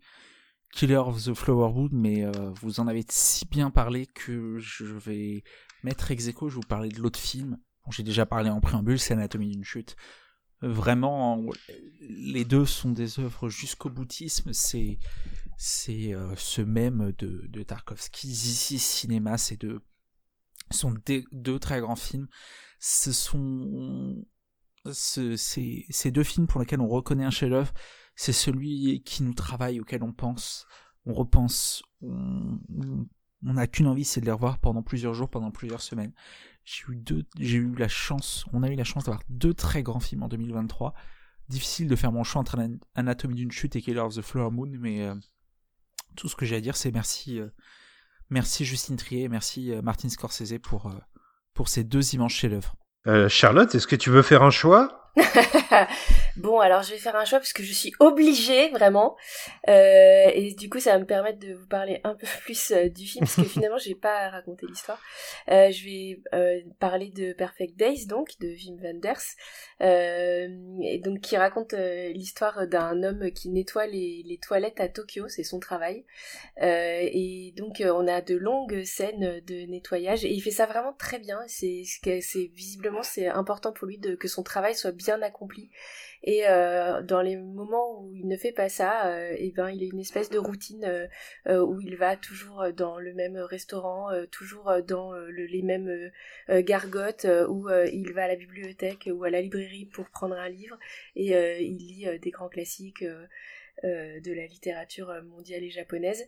Euh, et, euh, et il s'assied aussi, un, de ses, un de ses rituels, c'est de s'asseoir dans un parc et de regarder la lumière qui traverse les feuilles d'arbres. voilà, c'est vraiment un très très joli film et je suis toujours bluffée de voir à quel point Wenders a un art de filmer la, les déambulations et, et, de rendre ça poétique et vraiment euh, alors j'ai pas vu tous ces films loin de là mais je crois pas m'être euh, jamais emmerdée en fait en voyant ces films. C'est très beau il nous oblige à nous arrêter pour regarder avec avec son héros regarder la beauté très simple qu'on peut trouver même dans une ville aussi bruyante et vivante que Tokyo. Voilà c'est très beau allez le voir j'ai très très hâte qu'il soit disponible euh, dans mes contrées nordiques. Voilà pour euh, ce qui a fait notre année 2023, notre année de cinéma, rapidement de séries aussi. Euh, mais il ne faut pas regarder qu'en arrière, il faut aussi regarder vers le futur, vers cette année 2024 qui commence à peine, qui est déjà pleine de, promesses. J'ai envie de vous interroger, chers amis, sur quelle est votre plus grosse attente pour 2024, ce film que vous avez diablement envie de voir. Toine, quelles sont tes attentes? Ah, c'est salaud parce que on en discutait en off. J'ai une attente et j'étais surpris de l'avoir chez personne. Apparemment, les retours sont mauvais. Bah, on a, on a plusieurs grands réalisateurs qui font leur retour. On a euh, Michael Mann avec euh, Ferrari. Voilà, malgré les mauvais retours, euh, un Michael Mann est toujours une grosse attente pour moi, surtout que ça fait bien longtemps qu'on n'en a pas eu un. Il y a Megalopolis de Francis Ford Coppola. Alors, on n'a pas encore de date de sortie on espère, mais euh, quoi qu'il arrive, euh, succès ou, échec euh, critique, on sera de la partie parce que parce que ça fait combien de décennies que le cinéma attend ce film. et puis en petit plaisir, il y a, il me semble que je vais pas être le seul à en parler, mais Vice Versa 2, j'avais adoré le premier, qui est sûrement un de mes films d'animation préférés, voire mon film d'animation préféré. donc donc voilà, ça c'est le, petit plaisir personnel. Et puis euh, des surprises, euh, des découvertes en tout genre, parce que je ne connais pas encore le planning, je me laisse un peu porter. Si euh, on parlait du Dupieux, je sais qu'il y a un Dupieux qui sort dans... Alors qui n'est pas encore sorti au moment où on enregistre, qui sort dans début février, le Dali. Voilà, que je suis toujours au rendez-vous pour Quentin Dupieux, donc je le serai à nouveau. Oui, sa bande-annonce vient de, sortir sur Internet, le, Dali de, de Quentin Dupieux. Euh, je vais prendre la parole, tiens. Euh, moi, euh, mes attentes pour cette année, euh, alors c'est compliqué pour moi de vraiment vous parler de ces films parce que j'ai tendance à me couper un peu de, de la promotion des images parce que je me suis spoilé trop de films avec les, les bandes annonces. Euh, donc c'est surtout des, des, gens qui font que je vais euh, attendre euh, leurs œuvres euh, de pied ferme. Et il y a notamment Ryusuke Hamaguchi que j'ai découvert comme beaucoup avec Drive My Car et donc j'ai creusé la filmographie derrière avec Asako 1 et 2 ou avec Senses encore. il sort au moins un film cette année, peut-être deux, mais au moins un. Euh, le mal n'existe pas. Euh, je ne peux pas vous dire de quoi ça parle. Je sais juste que c'est Ryusuke Hamaguchi, donc je vais foncer le voir. C'est un auteur euh, euh, total, j'ai envie de dire. Euh, c'est quelqu'un qui euh, n'hésite pas à prendre beaucoup de temps dans ses films. Drive My Car dure plus de 3 heures. Scène 6, ça dure à peu près 7 heures, je crois. donc je m'attends à une grande fresque encore et j'ai envie de voyager, j'ai envie de retourner dans l'imaginaire de Hamaguchi. Figure-toi que c'est un court métrage, il ne fait qu'une heure quarante. ah oui, c'est c'est un épisode de sitcom pour Hamaguchi ça. c'est ça. Ouais, ouais. Ah, bah très bien, écoute, pourquoi pas. Euh, son dernier long métrage en date, qui était la collection de trois courts métrages, euh, Conte de la fantaisie et du hasard, n'était pas très long non plus. Hein. C'est pas une habitude euh, à chacun de ses films non plus de, prendre autant de temps, euh, mais on va voir ce qu'il nous donne dans cet exercice. Cédric, tiens, tu as pris la parole. Qu'est-ce que tu attends cette année? Ah bah le, le, Hamaguchi, ouais, je l'ai, l'ai pas mis dans ma liste, mais effectivement, je l'attends. D'ailleurs, c'est à noter qu'il était à Venise en, cette année, il a gagné le Grand Prix. Hein. Donc, hmm. euh, on peut s'attendre à un bon film, a priori. Euh, alors moi j'ai, Megalopolis évidemment, euh, un nouveau Coppola, et surtout celui-ci, euh, je crois que c'est, difficile de pas l'attendre. Euh, il y, a, y a Bong Joon-ho, hein, on nous promet un Bong Joon-ho cette année. moi, je suis comme toi, hein, je, je vois aucune bande-annonce, je n'ai rien sur les films, j'adore découvrir des films sans, sans rien savoir, donc je, je ne me base que sur le, le nom des réalisateurs et donc ceux que j'attends euh, ou des auteurs, ceux que j'attends le plus euh, avec le plus d'impatience. Donc le Bong Joon-ho devrait sortir un film cette année, mais on n'est pas sûr. C'est devenu incertain. Il y a eu des, des changements de calendrier au niveau de, de la production. On n'est pas sûr que ce soit pour cette année. On l'espère en tout cas euh, fortement. Euh, Sinon, je suis, euh, je, je, je, suis un, je suis un vieux geek et, euh, Alex Garland fait partie de ces cinéastes que je, dont je suis toujours le travail euh, depuis son, depuis, depuis, ses, depuis ses premiers travaux en tant que scénariste, mais aussi en tant que réalisateur. Et, et cette année, il doit sortir Civil War avec Kirsten Dunst, donc euh, bah, j'irai forcément le voir. Euh, sinon, bah, évidemment, Furiosa, hein, le, le, préquel de, de, de, Mad Max Fury Road. Nosferatu, qui doit sortir en fin d'année, de Egertz. Euh, son dernier film m'a vraiment, euh, m'a vraiment déçu, mais je, je, j'ai quand même toujours envie d'y croire. et puis, ouais, ouais, en plus, l'idée de revoir un Nosferatu, c'est, c'est excitant. Et The Bike Riders de, de, de Jeff Nichols, parce que j'ai, j'ai un amour inconditionnel pour, pour tous les films de Jack Nichols. Euh, pardon, Jeff Nichols. Et celui-ci, j'ai euh, les échos étaient plutôt euh, plutôt favorables et malheureusement la sortie a été décalée en raison de la grève des la grève des acteurs. Euh, donc on aura dû l'avoir en 2023, on l'aura en 2024. Et ben dans les gros gros gros blockbusters, je suis obligé de le citer, un Dune 2 évidemment qui que, que, que j'attends quand même. Tu as mentionné Furiosa et j'entendais au loin une voix s'élever pour euh, appuyer cette mention. Je crois que c'est celle de Charlotte. Oui, c'est le film que j'attends le plus.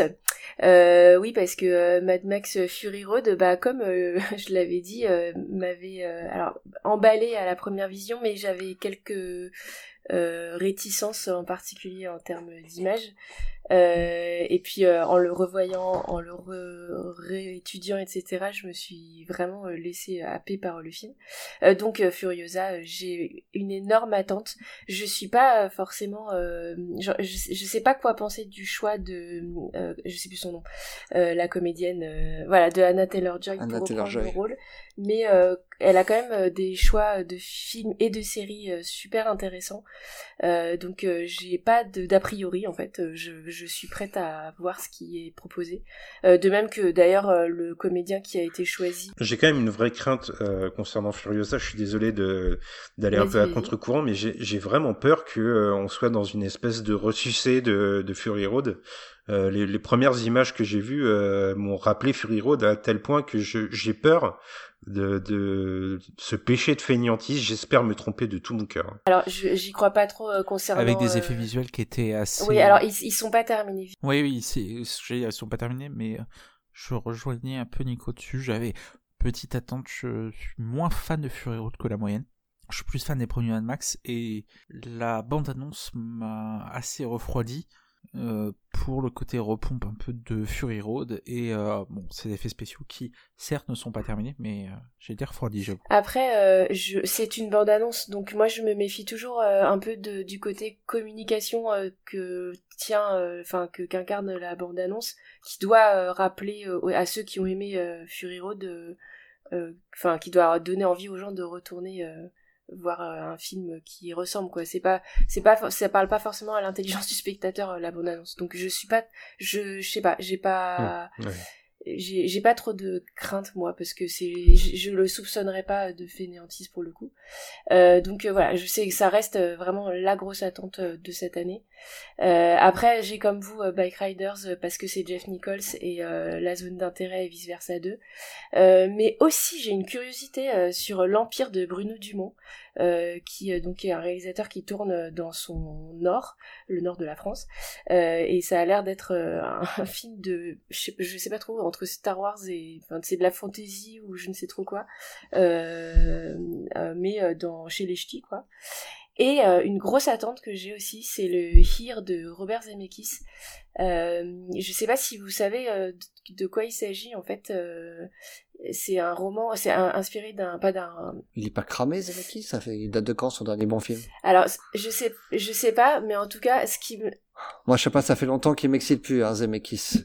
Je, je sais pas, je sais pas de quand date son dernier euh, bon film. Euh, sans doute pas, c'est pas récent récent, mais euh, il se trouve que Here, en fait, c'est une bande dessinée de d'un auteur qui s'appelle Richard McGuire et que euh, c'est un concept euh, assez particulier puisqu'en fait ça c'est une un lieu euh, c'est le même lieu dans toute la bande dessinée à l'intérieur duquel vous avez des espèces de d'enclaves visuelles où vous voyez ce qui s'est passé dans une autre temporalité à cet endroit-là.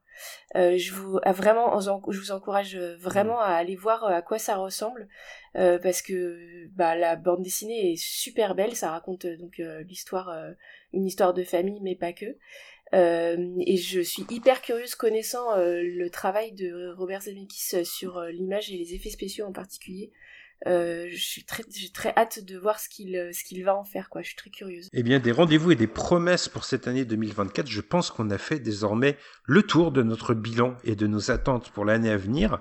Euh, il ne nous reste donc plus qu'à vous souhaiter une excellente année 2024 et à vous dire à très bientôt et avec une promesse. Je fais la promesse que les podcasts des réfracteurs vont désormais revenir dans leur format analytique un peu plus régulièrement.